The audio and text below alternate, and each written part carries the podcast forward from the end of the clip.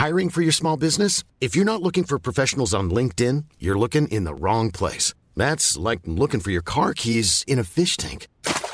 LinkedIn helps you hire professionals you can't find anywhere else, even those who aren't actively searching for a new job but might be open to the perfect role. In a given month, over 70% of LinkedIn users don't even visit other leading job sites. So start looking in the right place. With LinkedIn, you can hire professionals like a professional. Post your free job on linkedin.com slash people today. Millions of people have lost weight with personalized plans from Noom. Like Evan, who can't stand salads and still lost 50 pounds. Salads generally for most people are the easy button, right? For me, that wasn't an option. I never really was a salad guy. That's just not who I am. But Noom worked for me. Get your personalized plan today at Noom.com. Real Noom user compensated to provide their story. In four weeks, the typical Noom user can expect to lose one to two pounds per week. Individual results may vary. Ryan Reynolds here from Mint Mobile. With the price of just about everything going up during inflation, we thought we'd bring our prices down. So to help us, we brought in a reverse auctioneer, which is apparently a thing. Mint Mobile unlimited premium wireless. Ready to get 30, 30, bit to get 30, bit to get 20, 20, 20, bit to get 20, 20, bit to get 15, 15, 15, 15 just 15 bucks a month. So, Give it a try at mintmobile.com slash switch. $45 upfront for three months plus taxes and fees. Promo for new customers for limited time. Unlimited more than 40 gigabytes per month. Slows. Full terms at mintmobile.com.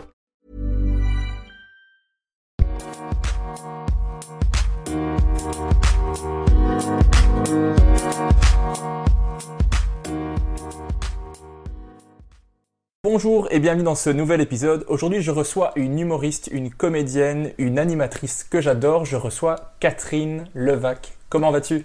Ça va bien, toi? Ça va super. Merci beaucoup d'accepter de faire le podcast euh, avec moi. Ben, merci de m'inviter. C'est particulier. Je pense que c'est la première fois que je fais un podcast avec quelqu'un qui n'est pas euh, au Canada. Donc, euh, ouais, vraiment ravie d'être là. Est-ce que c'est la première fois que tu parles avec quelqu'un qui vient de Belgique? Dans ma vie, non, mais en podcast, oui. Mais moi, je crois que c'est la première fois que je parle avec une franco-ontarienne. Même au Québec, hein, les gens, euh, c'est rare qu'ils parlent à des franco-ontariens, donc c'est pas, c'est pas euh, honteux ou bizarre.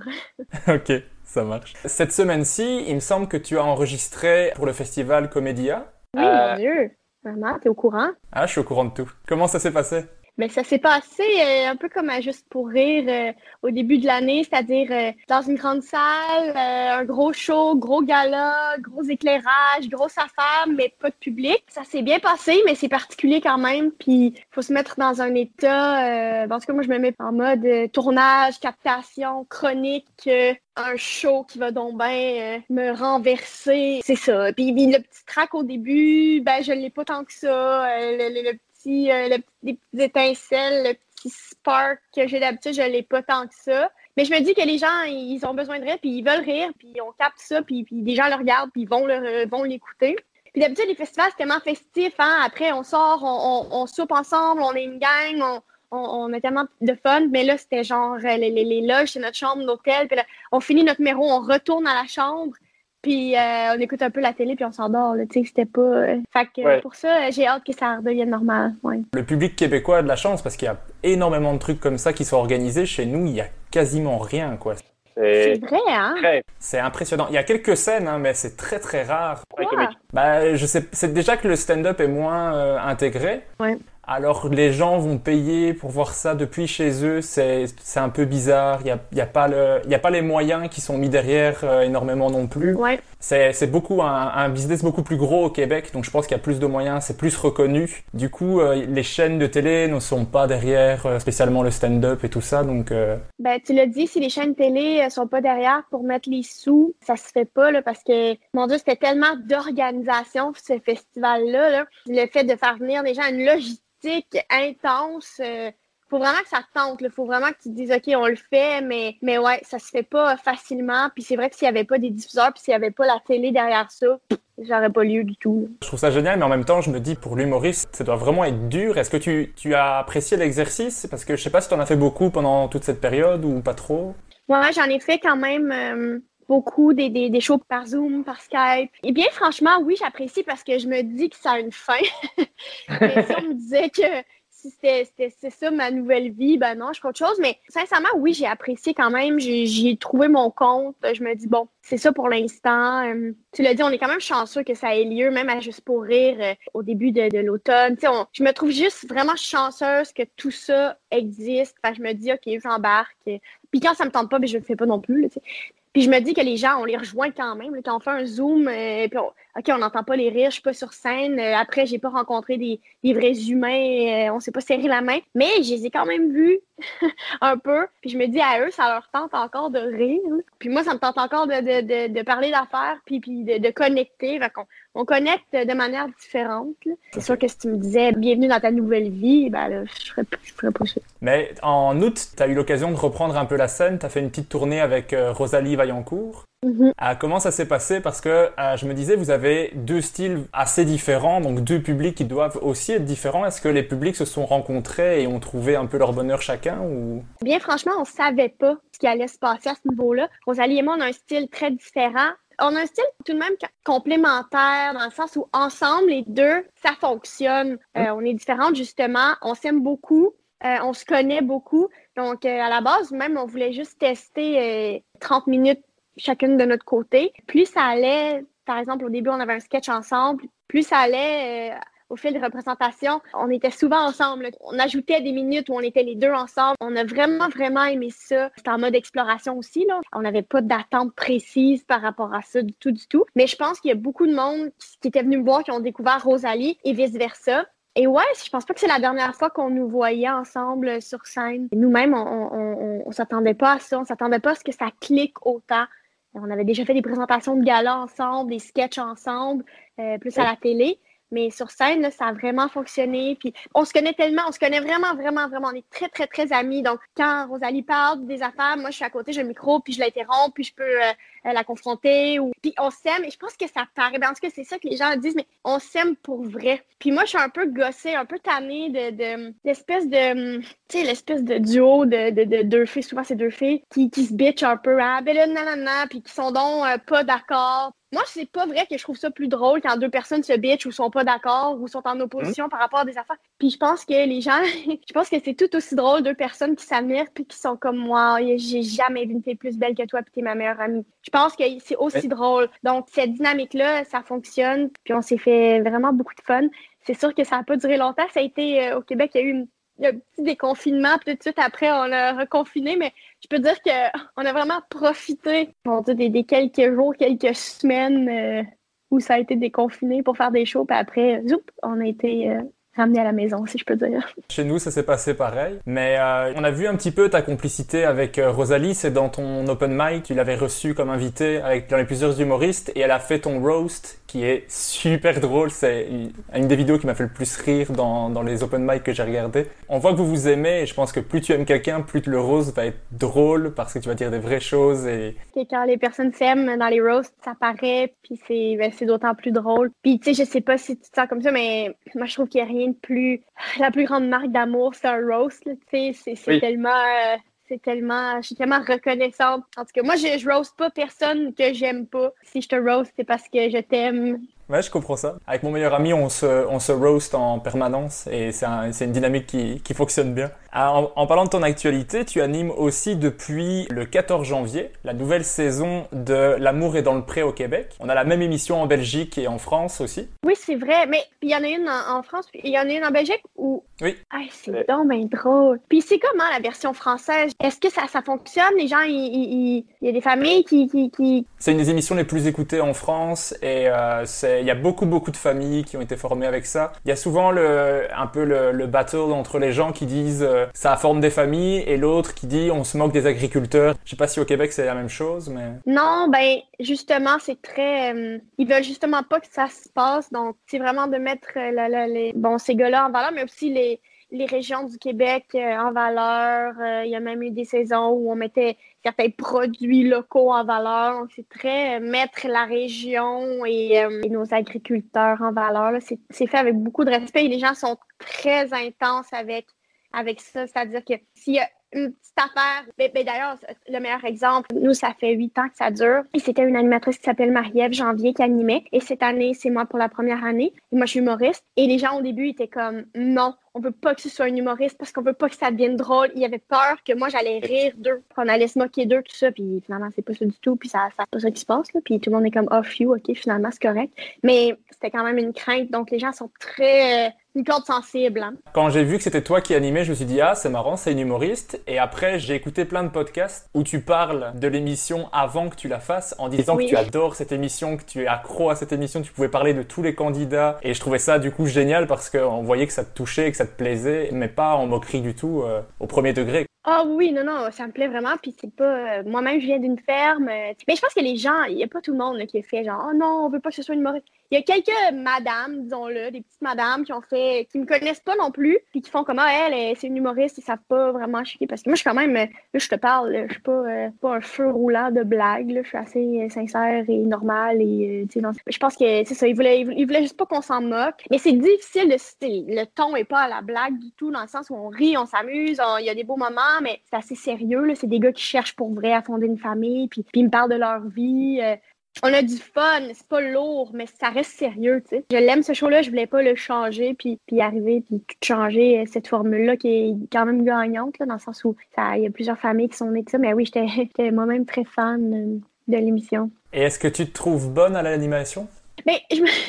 je me trouve bonne. OK, je pense que quand je parle aux gens, puis il y a des entrevues avec les, avec les gars. cette année, c'est des gars. Je me trouve bonne dans le sens où je me trouve naturelle. Euh, pas, je suis quand même dans ma zone de confort quand je discute avec des gens, euh, surtout des, gens qui sont du milieu agricole. On a quand même une connexion qui est là à la base. Je suis pas gênée de leur parler. Je suis contente de les voir. Ça, ça va. Là où je suis plus comme, c'est, tu sais, mettons, tout ce qui est cette semaine, à l'amour et dans le pré, tout ce qu'on appelle les liens. Ça, ça va, mais souvent, je suis comme, hmm, on dirait que je suis comme un cliché de moi-même. On dirait que je me regarde d'en haut. On dirait que je joue un sketch, des fois. Alors, euh, c'est pas que je me trouve pas bonne, plus que des fois, je suis comme, oh mon Dieu, ok, je suis vraiment en train de faire ça. Mais c'est ça. Puis après, je le regarde, puis comme, OK, c'est pas si pire. En le faisant, je suis vraiment comme, oh mon Dieu, je suis tellement une animatrice en ce moment, tu sais. Fait que je me trouve pas comme à chier, mais je pense pas, je suis pas une animatrice, ça, c'est assuré, tu sais. Puis j'ai accepté ce projet parce que parce qu'il y avait il y avait un fit naturel, mais dans la vie, mes ambitions, c'est pas d'animer des, des, des, affaires. Puis j'en ai eu là, des, des offres d'autres trucs, un truc de cuisine, une autre affaire. Puis je suis comme non, non, là, là je suis pas ma nouvelle affaire, animer des shows. Pas ça. Je ne sais pas juger, je ne t'ai pas vu dans L'amour est dans le pré, mais je t'ai vu dans l'open mic. Je trouvais que tu faisais ça bien. Mais après, c'était dans un contexte stand-up. Scène, puis je peux faire des jokes, puis je peux être moi-même. Et eux, là, c'est pas, c'est pas à la blague. Là. non, non, non, c'est pas du tout la même chose. Non, non, j'arrive euh, en stand-up, puis j'anime, puis en, puis un gala, puis quoi que ce soit, en humour, là, j'ai pas de problème, mais en, en à la télé, de faire genre cette semaine, on découvre les participants. Tu c'est ce vocabulaire-là. Mais en même temps, euh, c'est clair, puis ça va, ça, ça va, je pense que ça marche, tu sais. Juste quand le disant, je suis comme Ah! Oh mon Dieu, je suis en train de faire ça. Bah c'est moins, moins naturel que de parler avec quelqu'un, clairement, que de faire une annonce devant caméra. C'est sûr. Je me dis, oh mon Dieu, est-ce que j'espère que je suis la bonne personne? Mais je pense que ça fonctionne. Puis l'équipe derrière moi est tellement cool. Mon Dieu, les gens sont tellement gentils. Ils m'encouragent. Ils comme, oui, c'est correct, tu fais la bonne chose. Puis je suis merci. Mais moi, j'ai besoin d'être validée à chaque 30 secondes. Là, puis là même, je te parle. Puis je suis, oh, mon Dieu, c'est pas correct. Tu comprends? Fait que l'équipe est très gentille. Ils sont vraiment présents. Puis je les adore. Ne t'inquiète pas, tu fais très bien le podcast jusque-là, tu es validé. Euh. Merci de valider. Bah, j'ai besoin de la même validation, du coup, j'espère que ça se passe bien pour toi aussi. Oui, ça se passe tellement bien, je t'ai donné. Oui, je te donne ma validation. Oui, je te donne ma, bénédiction, le saut. Oui. Ah, ça va, bah, alors je continue. Pour le podcast, je fais énormément de recherches et j'ai entendu dans une interview que tu aimerais qu'on te pose plus des questions d'enfants et qu'on te parle de, de la lasagne. Euh, du coup, je me suis dit que j'allais parsemer l'interview de petites questions d'enfants. et ma oh, première... C'est tellement gentil. Tu sais, mon parcours, comme moi, j'ai fait ça, mais tu sais, j'aime bien mieux parler de justement des lasagnes. Mais je vais, je vais te parler du parcours aussi.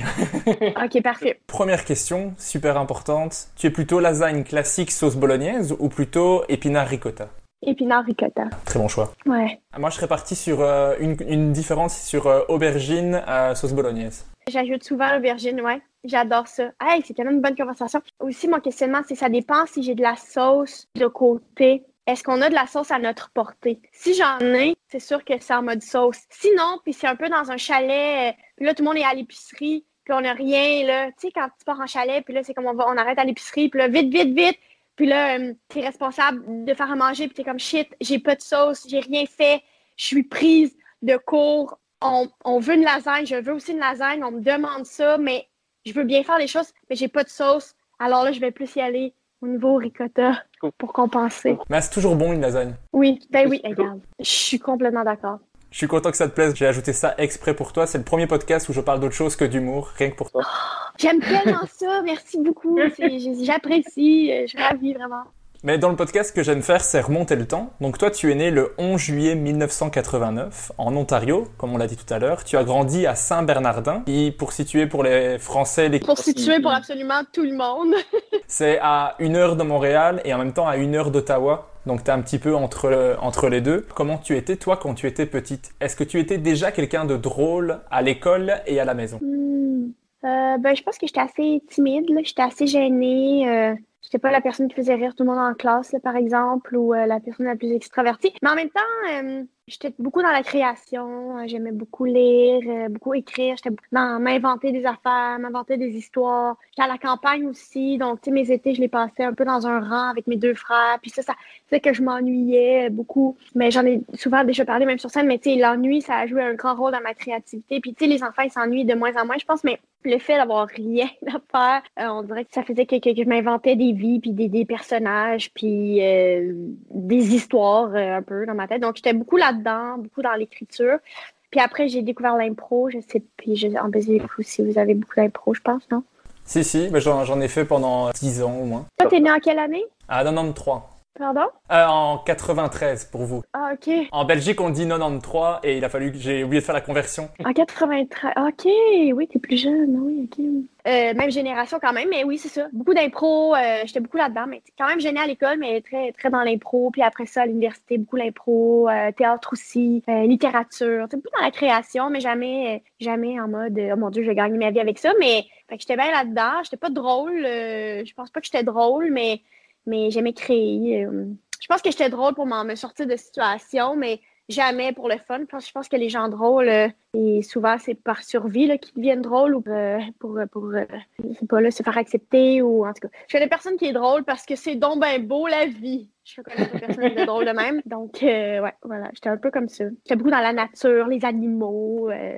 Mais tu dis que le fait de s'ennuyer, ça a vraiment beaucoup aidé ta créativité parce que tu créais beaucoup de choses et tout ça. Est-ce que maintenant, avec euh, les émissions, les, enregistrements, les, les spectacles et tout ça, t'arrives encore à t'ennuyer ou, pas? Très bonne question, dans le sens où pour écrire, faut vivre, tu sais. Puis des fois, il y a certains pièges. Puis je le vois chez des humoristes, puis moi aussi, je tombe dedans. Le travail, ça devient ta vie. À écrire, puis c'est un peu... Puis t'écris sur, euh, je sais pas, des jokes sur euh, ah, la différence sur un tournage entre de- des acteurs puis des puis des humoristes, comment il y a- C'est pas intéressant. On peut pas savoir. Dans le sens, quand je me mets à écrire beaucoup sur le travail, sur mon milieu, je trouve ça à chier, je trouve ça nul, nul, nul, puis je, je veux m'éloigner de ça beaucoup, beaucoup. Puis c'est un piège facile de tomber dedans, là, dans le sens où.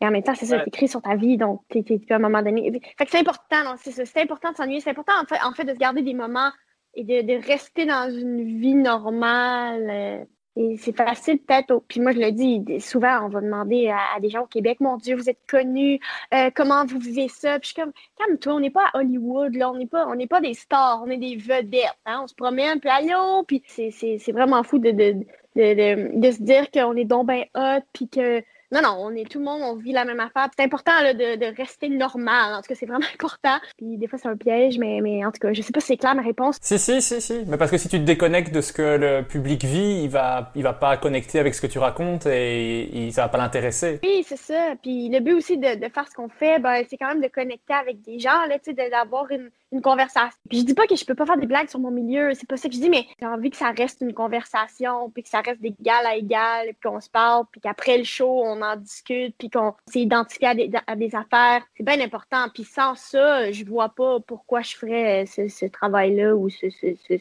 ces jokes-là. Je vois pas. Là, c'est le fun avec la pandémie.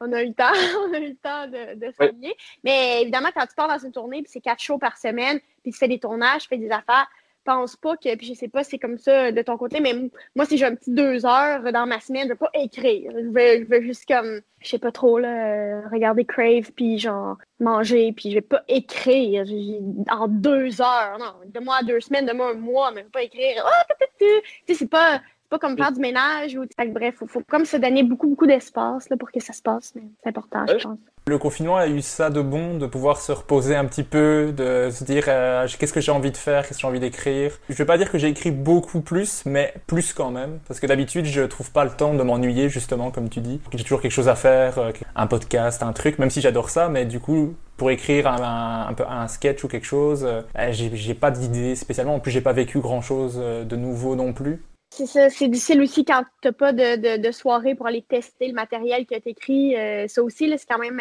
difficile. Puis la pandémie, c'est pas. On s'est ennuyé, mais en même temps, on a eu du temps, mais on n'a rien vécu. Donc, il y a ça aussi. En tout cas, ça n'a pas été la période la plus fertile créativement pour beaucoup de monde. Mais en même temps, tant mieux si on a pu établir des genres de, de, de priorités de hey, en tout cas, moi, ça, je m'ennuie vraiment pas de ça, puis je vois pas pourquoi je faisais ça avant. Tu sais, on a comme peut-être pu établir des petits. Euh, faire des petites mises au point, mais.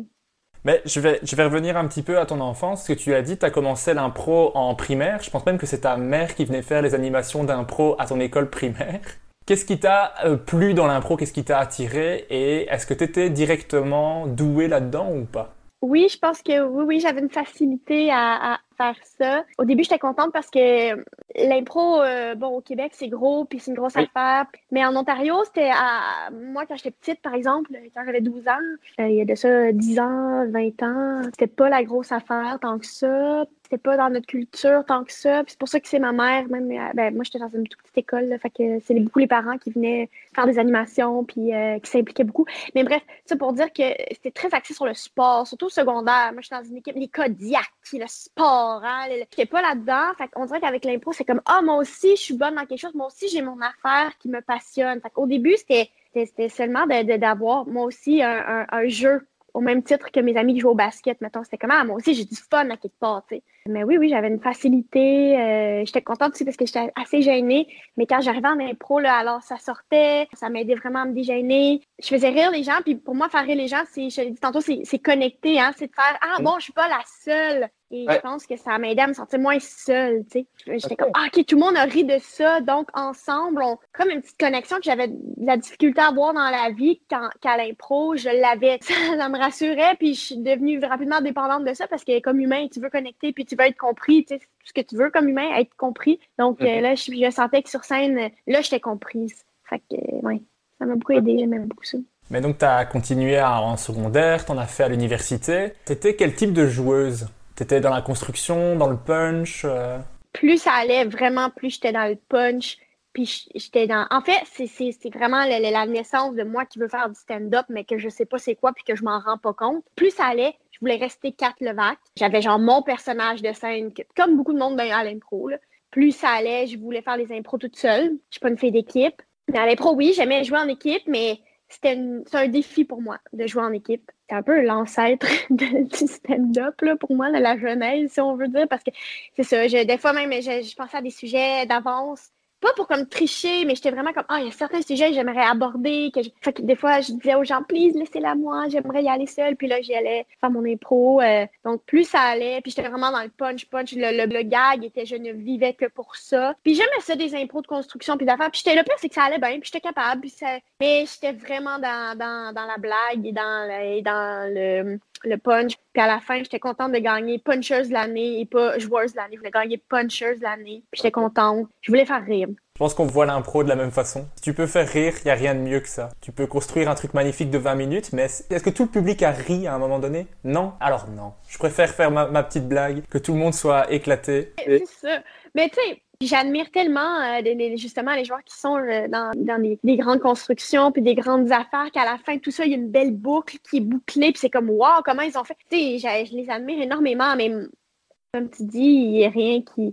Mais c'est très typique humoriste d'avoir euh, le gag puis être comme Merci, je peux survivre un autre deux minutes dans ce monde. c'est un peu comme ça. C'est vraiment ça. Si tu avais une catégorie préférée en impro, ce serait laquelle? C'est pas des catégories qui au Québec, mais okay. les catégories où, où, on était encore une fois seul, je pense à une en particulier, c'est Histoire de pêche.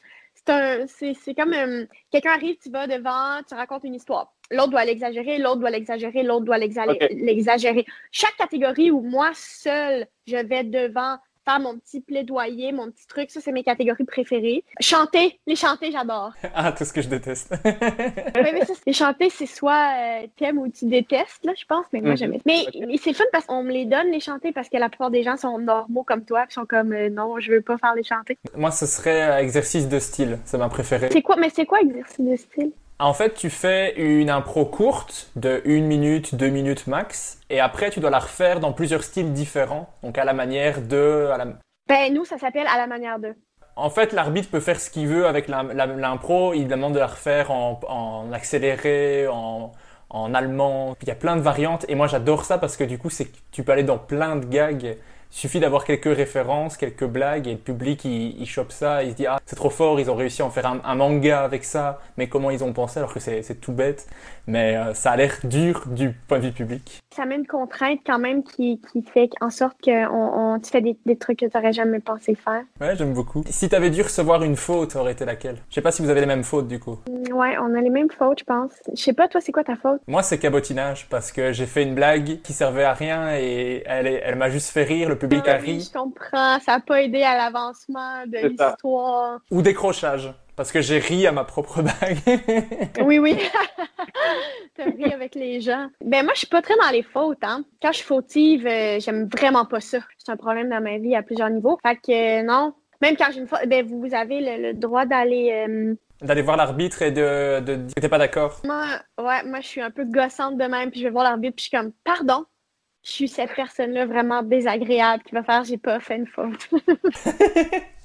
En tant qu'arbitre, je t'en remettrais une pour juste pour venir de râler là-dessus. Pour être gossante, ouais.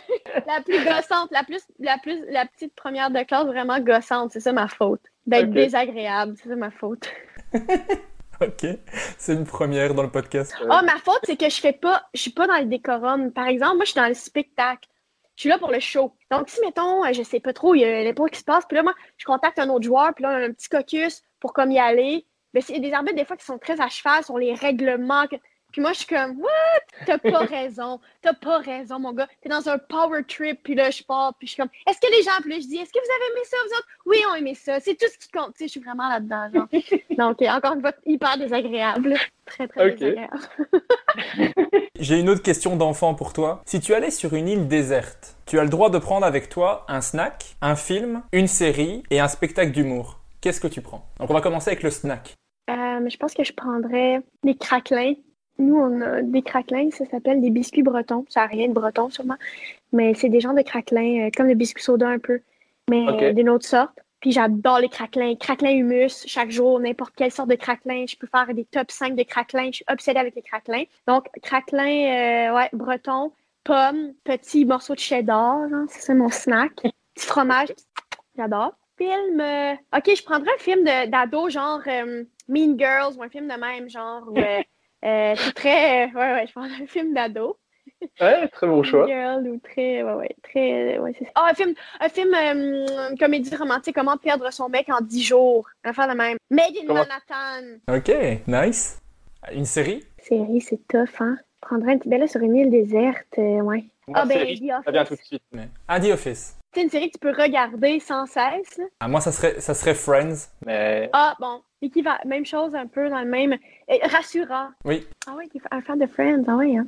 Mais Friends, je suis tellement pas objectif. J'en ai parlé avec, euh, avec Jean-Thomas Jobin. Il disait il y a un, un bémol pour la série. Je fais non, non, non, il n'y a, il pas de bémol à Il Friends. n'y a pas de mémo, ouais. Ok, je comprends. Il. Jean-Thomas, qui est fan? Jean-Thomas, il, dit, il trouvait qu'il adorait, mais il trouvait que Chandler, il était moins drôle au fur et à mesure des saisons. Et je suis pas d'accord. Moi, je suis pas d'accord. Ah, ok. Moi, c'est parfait du début à la fin. Il n'y a pas de faille. T'es qui, toi, Friends? Je crois que j'aime beaucoup Chandler, mais je suis, je suis vraiment un Ross. Ah, c'est ça. Tu veux être Chandler, mais t'es... Ouais, t'es Ross. Ok, je comprends. Je feel. Non, je comprends ton vibe. Puis, est-ce que t'es amoureux de qui Friends? J'avais un crush sur Rachel. J'étais Ross, hein, donc euh, à un moment donné. Ah oui, c'est ça, regarde. Et toi, t'aurais été qui? Je suis, moi, je suis Monica à tous les niveaux. Des Ah. gens m'ont même dit que j'étais Monica gossante, gossante. Euh, non, tout est, plate, mais c'est ça. Ouais, côté, côté première de classe. Ouais, ouais, ouais. Je prends pas toujours comme un compliment, mais souvent, moi, je dis des affaires pour mon frère, il est comme, ah, tellement Monica? Il dit tout le temps ça. On a le snack, on a le film, la série, le spectacle d'humour. Le spectacle de qui? Ah, ben, ce serait un spectacle peut-être de Bo Burnham parce qu'il y a des chansons. C'est un humoriste américain qui chante beaucoup. Puis moi, j'adore ses chansons. Donc, j'aurais pas Ah. de problème à l'écouter euh, sans cesse. Puis je chanterais, puis je serais bien. Toi, c'est Ah. qui? Moi, ce serait un spectacle de Kian Kojandi. Ah oui. Ah, il est génial. Mais il a son spectacle qui s'appelle Pulsion, qui est complet sur YouTube. Euh, je l'ai vu euh, quatre ou cinq fois, et à chaque fois que je le regarde, je, je connais les gags, mais je ris. C'est, c'est, j'adore. Ça, en plus, ça me met de bonne humeur, donc sur une île déserte, je pourrais passer un, un moment en étant de bonne humeur. Je pense que si on venait me chercher trop tôt, je ferais, mais repartez, j'ai pas fini. Je... J'ai pas fini show. Il me reste des épisodes de Friends à regarder. Ce serait quoi ton snack? Moi, ça serait des bonbons, genre euh, des, on appelle ça des, des wine gum. Je sais pas si vous avez Je ça. sais pas c'est quoi. C'est des petits bonbons au vin, mais c'est c'est le genre de bonbons que tu peux manger un paquet complet sans être écœuré, donc euh, c'est parfait. Puis, y a-tu vraiment du vin? Non, non, c'est des bonbons, c'est classique, mais euh, je sais pas pourquoi, je sais même pas pourquoi ça s'appelle comme ça. Après, j'aurais des caries énormes après très peu de temps, Ouais, mais c'est pas un plan parfait non plus. Donc je reviens à ta vie. Donc université, tu fais, tu fais l'impro, mais tu fais aussi des études de littérature à l'université d'Ottawa. Là, tu fais du théâtre, tu fais des cours de création littéraire aussi. Est-ce que ces études-là, ça t'a été bénéfique dans ta carrière d'humoriste? Oui, ben oui. euh, j'ai appris à écrire, euh, organiser ma pensée. C'est-à-dire que souvent, même quand on arrive à l'école de l'humour, euh, bon, on a 18 ans, on a des idées, hein, notre cerveau est plein rempli de feux d'artifice d'idées, mais de les mettre sur papier, ces idées-là, en fait, les organiser, c'est pas euh, chose facile, puis c'est pas, euh, pas banal hein, d'a- d'avoir euh, d'avoir ce petit skill-là dans ton sac. Donc, ça m'a vraiment aidé pour ça.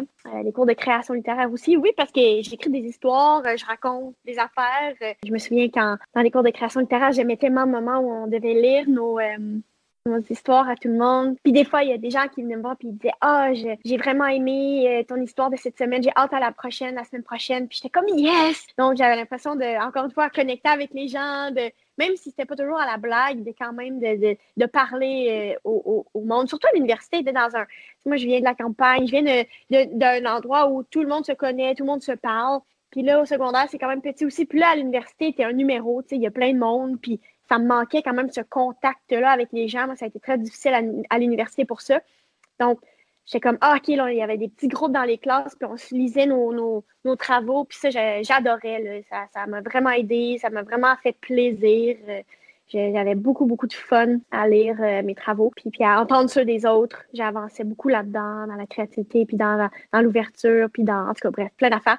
Ouais, ça m'a bien aidé. Je suis arrivée à, à l'école d'humour un peu comme.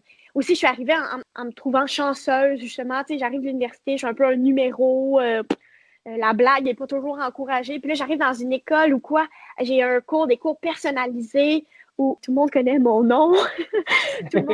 Je trouvais que cette formation-là, je, me sentais tellement privilégiée puis chanceuse d'avoir cette formation-là. J'étais comme wow! Donc, ça, ça a comme mis les choses en perspective puis ça m'a, ouais, ça m'a bien aidé. Tu sais, je sais bien que, bon, étudier à Ottawa en littérature. J'aurais dû faire un bac en création littéraire sûrement à Montréal. Ça aurait été le choix. euh, Intelligent. oui, mais à l'époque, bon, tout le monde allait à Ottawa. Ok, je vais aller à Ottawa. À ce moment-là, je sais pas trop. Je sais même pas ce que je fais dans la vie. Donc, euh, je suis allée là, mais ça m'a formée parce que c'est différent. Puis je suis arrivée là. De, de- ouais, c'est ça. J'apprécie euh, j'apprécie Montréal. Mais j'ai entendu dans le podcast de Thomas Levac, que d'ailleurs que je, conseille à tout le monde au passage, euh, j'adore ce podcast. Euh, j'ai entendu que d'ailleurs ça m'a fait beaucoup rire parce que je fais j'ai fait pareil pendant je fais pareil encore maintenant. C'est que tu allais tout le temps sur le site de l'école nationale de l'humour et que tu regardais tout ce qui se passait, les publications et tu et tu tripais aussi sur l'émission En route vers mon premier gala avec euh, Virginie Fortin, euh, Simon Leblanc et tout ça et ça me fait ça me fait rire parce que j'étais exactement pareil. Moi le site de l'école nationale de l'humour est dans mes favoris depuis euh, la fin de mon secondaire. Mais là, est-ce que tu y vas? Mais je, c'est dans des, des objectifs possibles. C'est des- c'est un Ouais, rêve bon, que c'est des objectifs possibles. Si, si le site est dans tes favoris depuis que t'es au secondaire, ça n'a pas de bon sens. Mais là, euh, mais là avec la pandémie, c'est un peu euh, difficile. Mais est-ce que tu t'attendrais que ça, ça slack un peu puis tu pourrais faire ton audition? Ou... Mais je t'avoue que si y avait, si tout l'aspect financier était pas là, j'y serais déjà. C'est sûr que c'est un, ouais, ouais, ouais, c'est un gros coup à donner euh, à ce niveau-là. là. Ah, ouais, hein. T'as 27 ans, c'est ça? Ouais. Je, je l'envisage de plus en plus ici. J'économise pour pouvoir y, pour pouvoir voir si c'est possible d'y aller, mais c'est, enfin, c'est beaucoup beaucoup de frais. euh. Pas des bourses euh, pour les étudiants étrangers, des affaires de même? Je me renseigne là-dessus, mais il n'y a pas grand-chose. euh, et c'est c'est quand même pas mal cher. En plus, la vie à Montréal aussi, les logements. Ouais, ouais, ouais, oui, oui, c'est cher, oui. Ça, c'est assuré que, que, ouais. Mais donc, c'est en réflexion, mais c'est quelque chose que j'ai que j'ai envie de faire. Mais, mais toi, Qu'est-ce qui t'attirait là-dedans quand tu regardais le site de l'École nationale en route vers mon premier gala? Qu'est-ce qui te touchait là-dedans? Ben, c'est drôle parce que je faisais. Quand j'ai commencé à regarder ça, j'étais en échange étudiant, j'étais à Lyon là pendant six mois. Puis là, des fois, je m'ennuyais chez nous. Fait j'écoutais des, des, des, des, numéros sur euh, YouTube d'en route vers mon premier gala. À l'époque, c'est ça, c'était l'année Simon Leblanc que j'adore, j'adore, j'adore. Puis je l'aimais tellement, Simon. Puis il y avait Mélanie Couture, tant qu'il y avait plein de monde. Corinne Côté. Puis ça, ça me rappelait chez nous. Puis j'aimais beaucoup. sinon, je suis tellement pas la personne qui consommait de l'humour. Euh, je suis vraiment pas non, je suis pas cette personne-là qui était comme Oh, depuis que je suis jeune, je rêve de. Pas du tout. Euh, j'allais pas voir des choses d'humour tant que ça avec mes parents non plus. Euh, ma famille, c'était beaucoup la musique, la musique, mais l'humour, bof. Euh, puis je dis pas en joke, mais c'est un peu vrai. Je fais de l'humour parce que je suis pas assez bonne pour faire de la musique. fait que ça. Ouais, ça m'attirait parce que aussi j'écrivais, mais tu sais, j'aimais ça quand c'était drôle, moi. Puis là, à l'université, des fois, on me disait, ouais, mais c'est bien drôle ton histoire, mais c'était un cours sur les polars ou il fallait, fallait, que ce soit des énigmes ou des affaires de même. Puis ça avait pas tout le temps ça. Puis je me disais qu'à l'école d'humour, le gag était encouragé, tu sais. Mais un peu comme tu disais à l'impro, euh, c'est le gag ou rien, tu sais. Et ton échange à Lyon s'est bien passé? Tu as aimé la France? Ouais, euh... c'est pas très enthousiaste déjà comme réponse. Mais ben, pour moi, Lyon puis la France, c'est tellement des beaux endroits pour voyager. Mais tu sais, je me verrais pas vivre là. J'ai beaucoup appris sur moi. Je vais le dire comme ça. Puis on dirait que j'étais comme naïve. Euh, tu sais, j'avais genre 19 ans, je sais pas trop. Puis je me dis, ah, c'est en France, donc les gens, ils parlent français, donc ils sont sûrement un peu comme nous. Mais tu sais, moi, puis même au Québec, je suis pas très. Euh, dans mes manières puis dans mes valeurs parce que c'est très anglo-saxon ma manière de vivre. Juste dans mon rapport, juste dans mon rapport avec, je sais pas trop là, avec un gars genre là-bas, ça marchait pas. Ok. je sais pas comment expliquer, mais ouais c'est ça. J'ai pas j'ai pas eu un fit naturel avec ces gens-là mais j'ai beaucoup appris. Puis à l'école, j'ai tellement, tellement appris. Mon Dieu, j'ai plus appris en quatre mois d'études là-bas qu'en quatre ans à l'Université d'Ottawa. L'importance des mots, il n'y avait pas de, de, il y avait pas tant que ça de zone grise, c'était beaucoup c'est noir ou c'est blanc. Puis j'ai tellement appris des enseignants, c'est tellement des. Euh, là, j'ai plein d'idées qui se bousculent. on dirait que je suis particulier, mais puis bon, je, je suis pas articulée peut-être parce que je pense à mes oraux en France, comment à quel point j'étais comme pas tant articulée, puis peut-être que ça revient, que ça me hante. Mais non, mais je j'ai beaucoup, j'ai vraiment beaucoup appris sur comment m'exprimer, sur euh, c'est ça, l'importance des mots, la précision des mots, parce que le mot sentimental, c'est pas le même mot qu'émotionnel, puis ça, c'est bien important. Puis ouais, j'en ai appris sur moi, puis, puis j'ai bien mangé, puis j'ai bien bu, puis j'ai bien fait la fête, puis j'étais toujours en vacances, parce qu'à chaque seconde, il y avait une vacance. Il y avait tout le temps des vacances. Il y avait des vacances tout le temps. Finalement, ces vacances, euh, OK, on arrivait au cours, vacances! le prof, ça, il tentait pas trop. Euh, il y avait comme, c'est ça, c'est qu'il y a une rigueur sur plein d'affaires. Puis il y a d'autres affaires qui sont tellement lousses. Mais on a tellement eu de fun, on a tellement eu de fun, on a voyagé, on a vécu plein d'affaires. Puis tu sais, moi j'allais là en me disant, tu sais, je suis assez princesse, là, je le dis, je m'assume, là, mais je suis assez. Euh, moi, je vis pas d'amour et d'eau fraîche, hein. Moi, c'est comme. Puis là, j'arrive là, puis je suis dans un, un petit lit simple. J'ai jamais eu un lit simple de ma vie. J'ai un petit lit simple pour manger. Je suis dans une cité U, genre des, dortoirs. Euh, j'étais tellement seule. genre, je me couchais, j'avais un petit lit simple, j'étais comme. J'étais tellement triste, j'avais une toilette, des toilettes communes. Mais je sais que c'est pas grave, c'est pas des affaires qui sont graves, mais pour moi, c'est tellement grave. Puis moi, je fais pas de camping, puis il n'y a pas d'affaires de toilettes communes dans ma vie. moi, c'est deux bains par jour minimum. Tu sais, j'avais bien de la misère avec ça. Puis je suis comme, j'étais tellement seule, puis je me couchais, puis à côté de moi, il y avait genre c'est des, des, résidences universitaires. En plus, moi, j'étais dans la plus luxueuse. Il n'y avait rien de luxueux là-dedans. C'était pas le luxe. Et à côté de moi, il y avait genre deux Italiens, puis ils faisaient tout le temps l'amour, puis je les écoutais, puis j'avais un petit verre, puis je les écoutais. Je les adorais. J'adorais les écouter faire l'amour. dans le sens où j'étais seule. Puis genre, le matin, la toilette était tellement loin, fait que là, j'avais un petit lavabo, j'avais un petit système que je faisais pipi dans mon lavabo, puis après ça, je lavais mon lavabo. Tu sais, à un moment donné, après six mois de laver ton lavabo plein de pistes chaque matin, ça tente plus, tu sais. Fait il y avait ça aussi qui me gossait. On n'avait pas une scène, là. C'était vraiment... Euh, on n'avait pas de gens, là. Fait que c'était comme, OK, euh, on, mangeait du riz. Non, non, on est... Mais c'était le fun en même temps. C'est le fun aussi voyager. Des fois, en ce moment, je voyage, puis je me dis, ah, puis je repense à ça quand on voyageait, tu sais, chaque fin de semaine, parce que vu qu'on était tout le temps en vacances, on allait partout. Fait que je me disais, ah, c'était fou de voyager avec Voyager sans argent, ça te fait faire plein d'affaires que tu ferais pas. Ça fait que tu deviens débrouillard puis tu découvres plein d'affaires. Là, je suis là, genre, à Copenhague, puis je fais comme, wow, dans le temps que j'avais pas d'argent, c'était le fun. Puis deep down, je suis comme, mais dans le fond, non, là, c'était pas le fun. J'aime ça me le rappeler de manière nostalgique en étant un peu euh, bohème, là, tu sais. Mais je suis pas bohème. En tout cas, j'en ai, j'ai beaucoup appris sur moi, je vais le dire de même. Je sais pas si ça a été clair, tout ce que j'ai dit, mais. Mais si, en tout cas, j'ai bien aimé les anecdotes de voisins italiens et de, de toilettes. J'espère qu'ils sont encore ensemble. Ah, j'espère aussi. On peut les... Ça tombe, ils sont encore en train de faire l'amour en ce moment. Ouais, j'espère, je leur souhaite.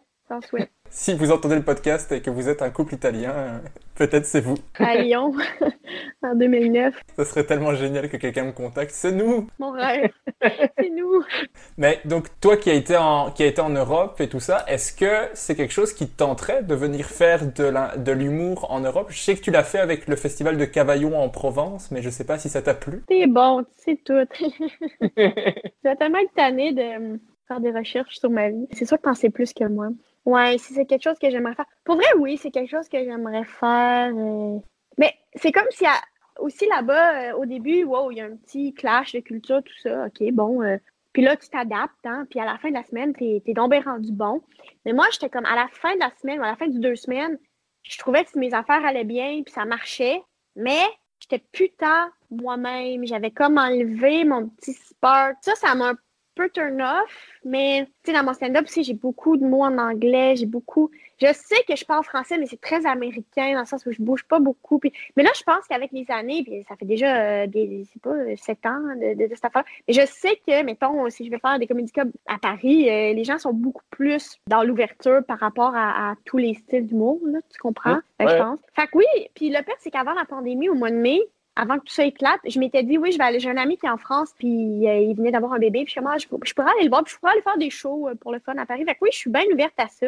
Est-ce que je veux en faire une grande carrière, puis euh, essayer de pousser? Non, je pense pas. Et jouer en anglais, par contre, ça te tente plus? Ouais, ça, ça serait. Ben, je, je, pense que ça serait plus facile de traduire un 10 minutes, puis aller le faire. Ça, je me sentirais plus à l'aise. Mais c'est vrai que les, humoristes québécois qui viennent en Belgique, c'est en Belgique ou en France, ils doivent adapter, mais s'ils adaptent trop, ils perdent toutes leurs couleurs et tout leur style, et ça, c'est dommage. Après, en Belgique, on comprend beaucoup mieux l'accent québécois qu'en France, donc mais pourquoi tu penses? Mais parce que bah déjà en Belgique on parle plusieurs langues, donc on est on est moins attaché à cette langue française qu'il faut parler correctement, articuler. C'est une seule façon de prononcer. Il n'y a pas d'accent en France alors qu'il y a 150 accents différents. Mais euh, je pense que c'est lié à ça. On parle plusieurs langues, donc on est habitué à différents accents. Quelqu'un qui parle pas la même langue, donc on va essayer d'aller le comprendre. Alors que c'est un peu cliché, hein, tous les Français sont pas comme ça, mais il y a beaucoup, c'est on parle français, on va parler à quelqu'un qui parle français, s'il parle pas français, il, se débrouille. Nous, on n'est pas comme ça. tu parles pas la langue, on va essayer de te parler en anglais, on va te parler en français, en néerlandais, euh, on va essayer de parler allemand si on a quelques, quelques petites notions, ce qui est plus rare. On a trois langues en Belgique, sur un truc qui à la taille de Montréal plus ou moins, donc c'est un peu particulier. Ben, d'ailleurs, il y a beaucoup, tu sais, les, les, Belges qui viennent à l'école de l'humour sont quand même toujours moins euh, un peu dépaysés que les Français. Ils sont je pense qu'il y a quand même beaucoup de, de, ressemblances euh, au niveau culturel aussi. Je ne sais pas comment le décrire autre qu'un genre de côté, pas régional, quelque chose de plus petit, en tout cas, quelque chose de plus familial ou ouais. Il y a ça. Mais il y a, même au niveau de l'accent, il y a des petits mots qui se ressemblent, des choses qu'on utilise aussi, le même système scolaire, ce qui fait qu'on se comprend euh, assez bien. Et on a aussi un accent euh, particulier euh, que, qui n'est pas français. On a un peu le même rapport à la France. Par exemple, si des Québécois viennent et font des blagues sur la France, la Belgique, on va vous aimer, mais oui. Pareil que si vous la faites au Québec. La, la blague marchera aussi bien. Ouais, ouais, je, je... Puis c'est quoi un accent belge vraiment corsé, intense? Ben, en fait, vous, ah, si je te fais un accent belge, ben, l'accent belge, tu peux l'accent comme ça, ça c'est vraiment le, stéréotype de l'accent belge. Ça c'est vraiment l'accent stéréotypé, mais t'as l'accent de, t'as l'accent de, de Liège où t'as tous les O qui se prononcent O. Donc euh, j'ai mal au do. Ah oui, oui, oui, oui, oui. Des O comme ça. Donc euh, ça coûte 2 euros. Et nous on dit pas ça du tout.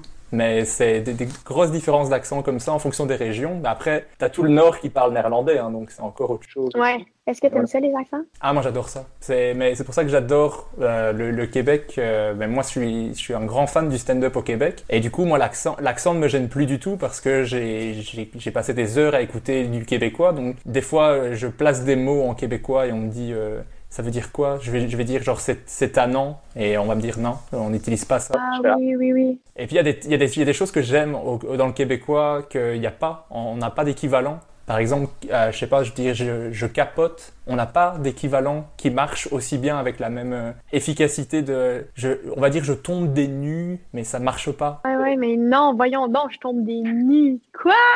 C'est nul, ça atténue tellement le truc de je capote.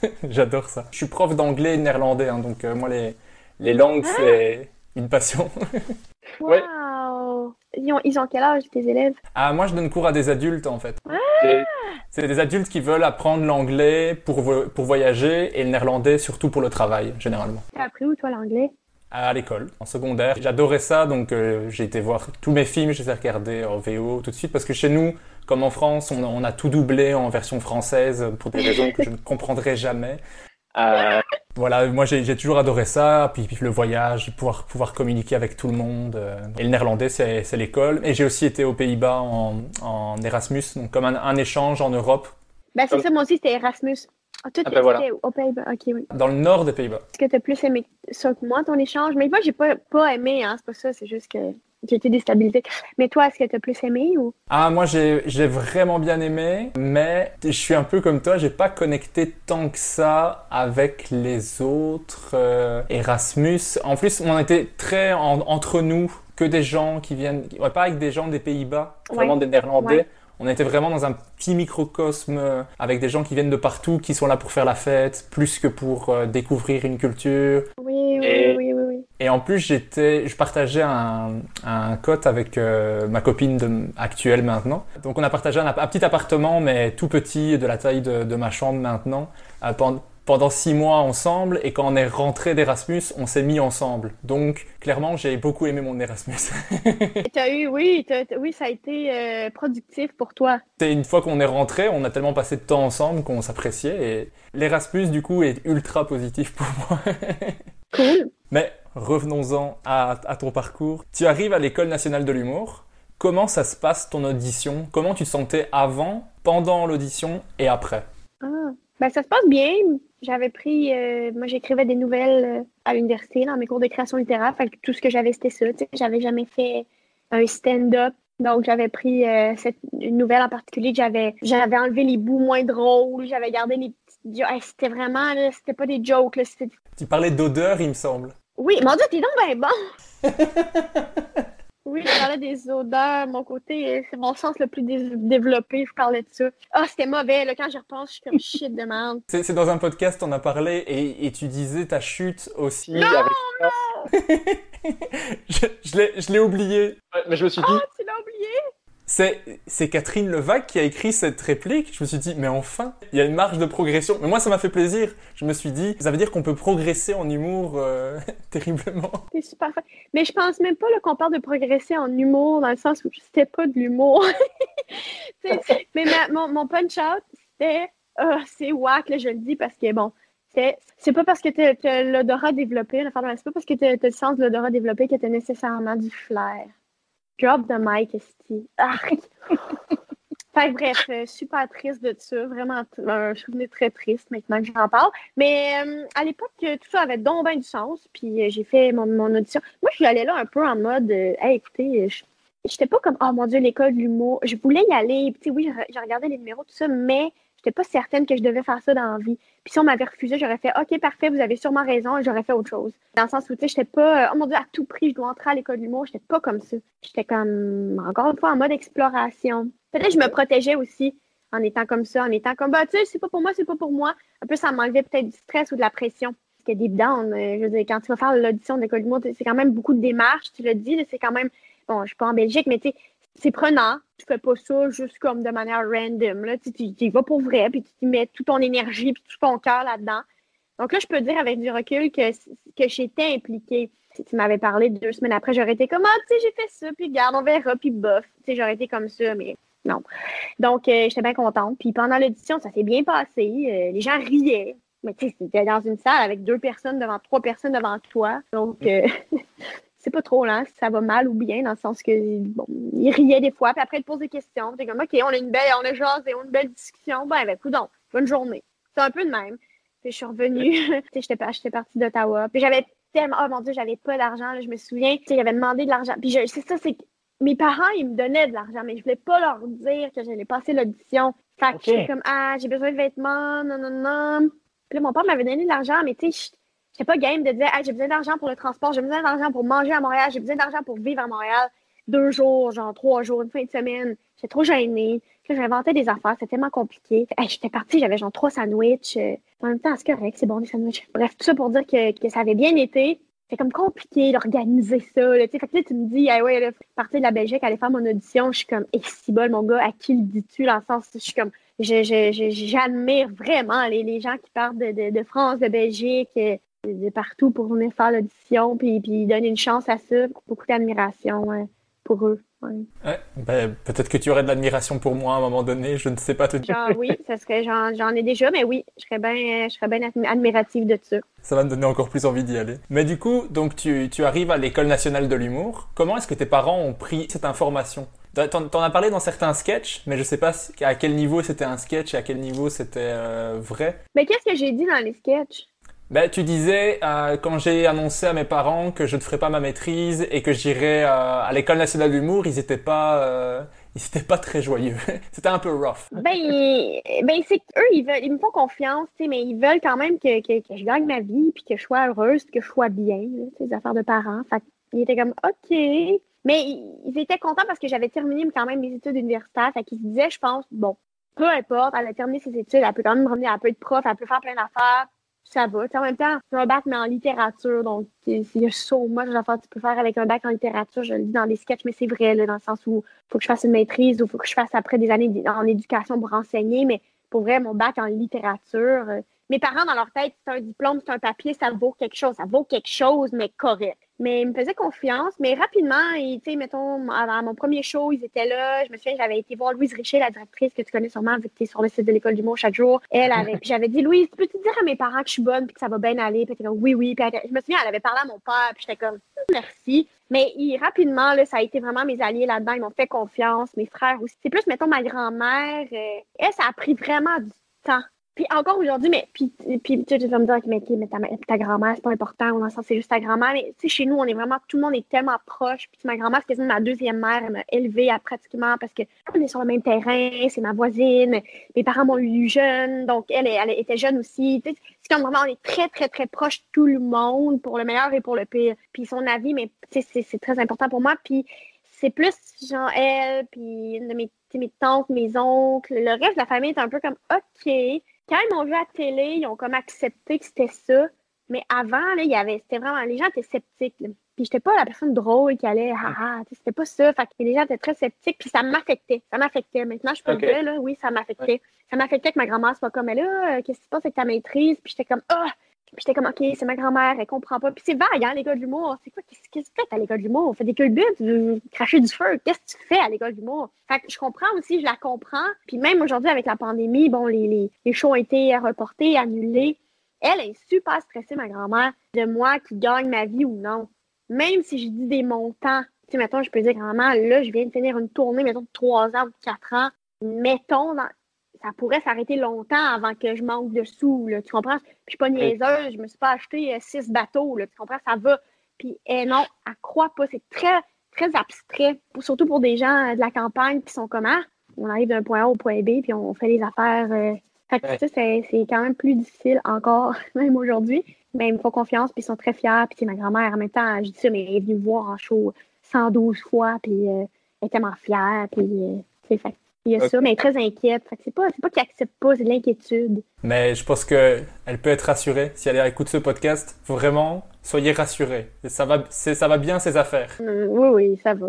Mais qu'est-ce que ça t'a apporté, toi, l'école nationale de l'humour? Est-ce que tu recommanderais l'école à n'importe qui, à tous ceux qui veulent faire l'humour? Ben, je recommande l'école. euh, en fait, le pire, c'est que je recommande pas l'école à n'importe qui. Je pense qu'il faut que tu sois prêt à mettre deux ans de ta vie, à être à l'école pendant deux ans de ta vie. Moi, j'ai pas de problème avec ça. Je suis très scolaire. J'adore être à l'école. Même quand j'ai pas d'école, je suis comme, ah, mon Dieu, ce filet. Euh, tu sais, j'ai- j'aime vraiment ça, vraiment. J'aime tellement ça, me, me faire dire quoi faire et le faire parfaitement. Je suis comme toi. J'étais un premier de classe aussi. euh. Mais souvent, ils deviennent des enseignants, ces gens-là. Oui, bah, je suis l'exemple même de ça.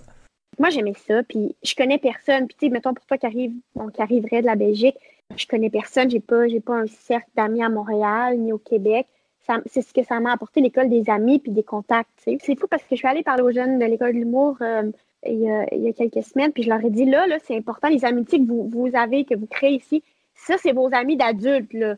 On a nos amis de quand on est petit, nos amis maternels, nos amis de secondaire, mais là, ça, ça serait vos amis de la vie. Ça serait, c'est des amitiés et des connexions vraiment importantes. Moi, c'est que les gens que j'ai rencontrés à l'école, c'est toujours encore une fois mes amis, les gens avec qui je crée. C'est pas banal, ces, ces connexions-là. Puis, donc ça, ça a été une grosse affaire. Puis aussi, quand même, en sortant de l'école, j'ai eu de la job parce que les profs qui sont à l'école, c'est des gens du milieu. Donc, euh, par exemple, MC Gilles euh, qui partait une émission, euh, là, je- il m'avait donné un truc dans son émission hors TV. Il y avait un, un prof de chronique qui était comme moi, je faisais des chroniques à Radio-Canada. Tu sais, c'était pas, euh, pas des grosses affaires, mais ça faisait en sorte quand même que je gagnais ma vie. Puis ça, c'est pas, euh, encore une fois, c'est pas banal, tu sais. Parce que tu l'as dit, à l'école, ça, ça coûte cher, mais ce qui est gossant, c'est quand tu sors de là, tu as beau avoir payé, je sais pas c'est rendu combien, mais tu es dans le trou de, de 30 000 mais t'es pas ingénieur mécanique, hein? T'as pas un, un job, euh, qu'on- qu'on- bon, t'as pas un salaire, donc non seulement tu es dans le trou, mais là, tu fais des choses dans des bars, tu sais, c'est- quand même difficile la sortie. On parle beaucoup de ah, c'est dur rentrer à l'école, moi je trouve ça dur en sortir, tu sais. Donc euh, ça, c'est c'est autre chose à, à considérer, mais donc j'étais très chanceuse euh, à ce niveau-là. Ça, ça m'a apporté des connexions, euh, puis des, des, des, des- amis, puis, des, des- puis, puis de la job, de la vraie job concrète, tu sais. Comment il s'est passé ton premier show d'humour? La première fois que tu faisais du stand-up devant un public? Dans ma tête, c'est mon meilleur show à vie. Ça a tout arraché. Puis J'étais la meilleure. Mais Wow. ça a sûrement été correct sans plus. Ça a sûrement été bien normal.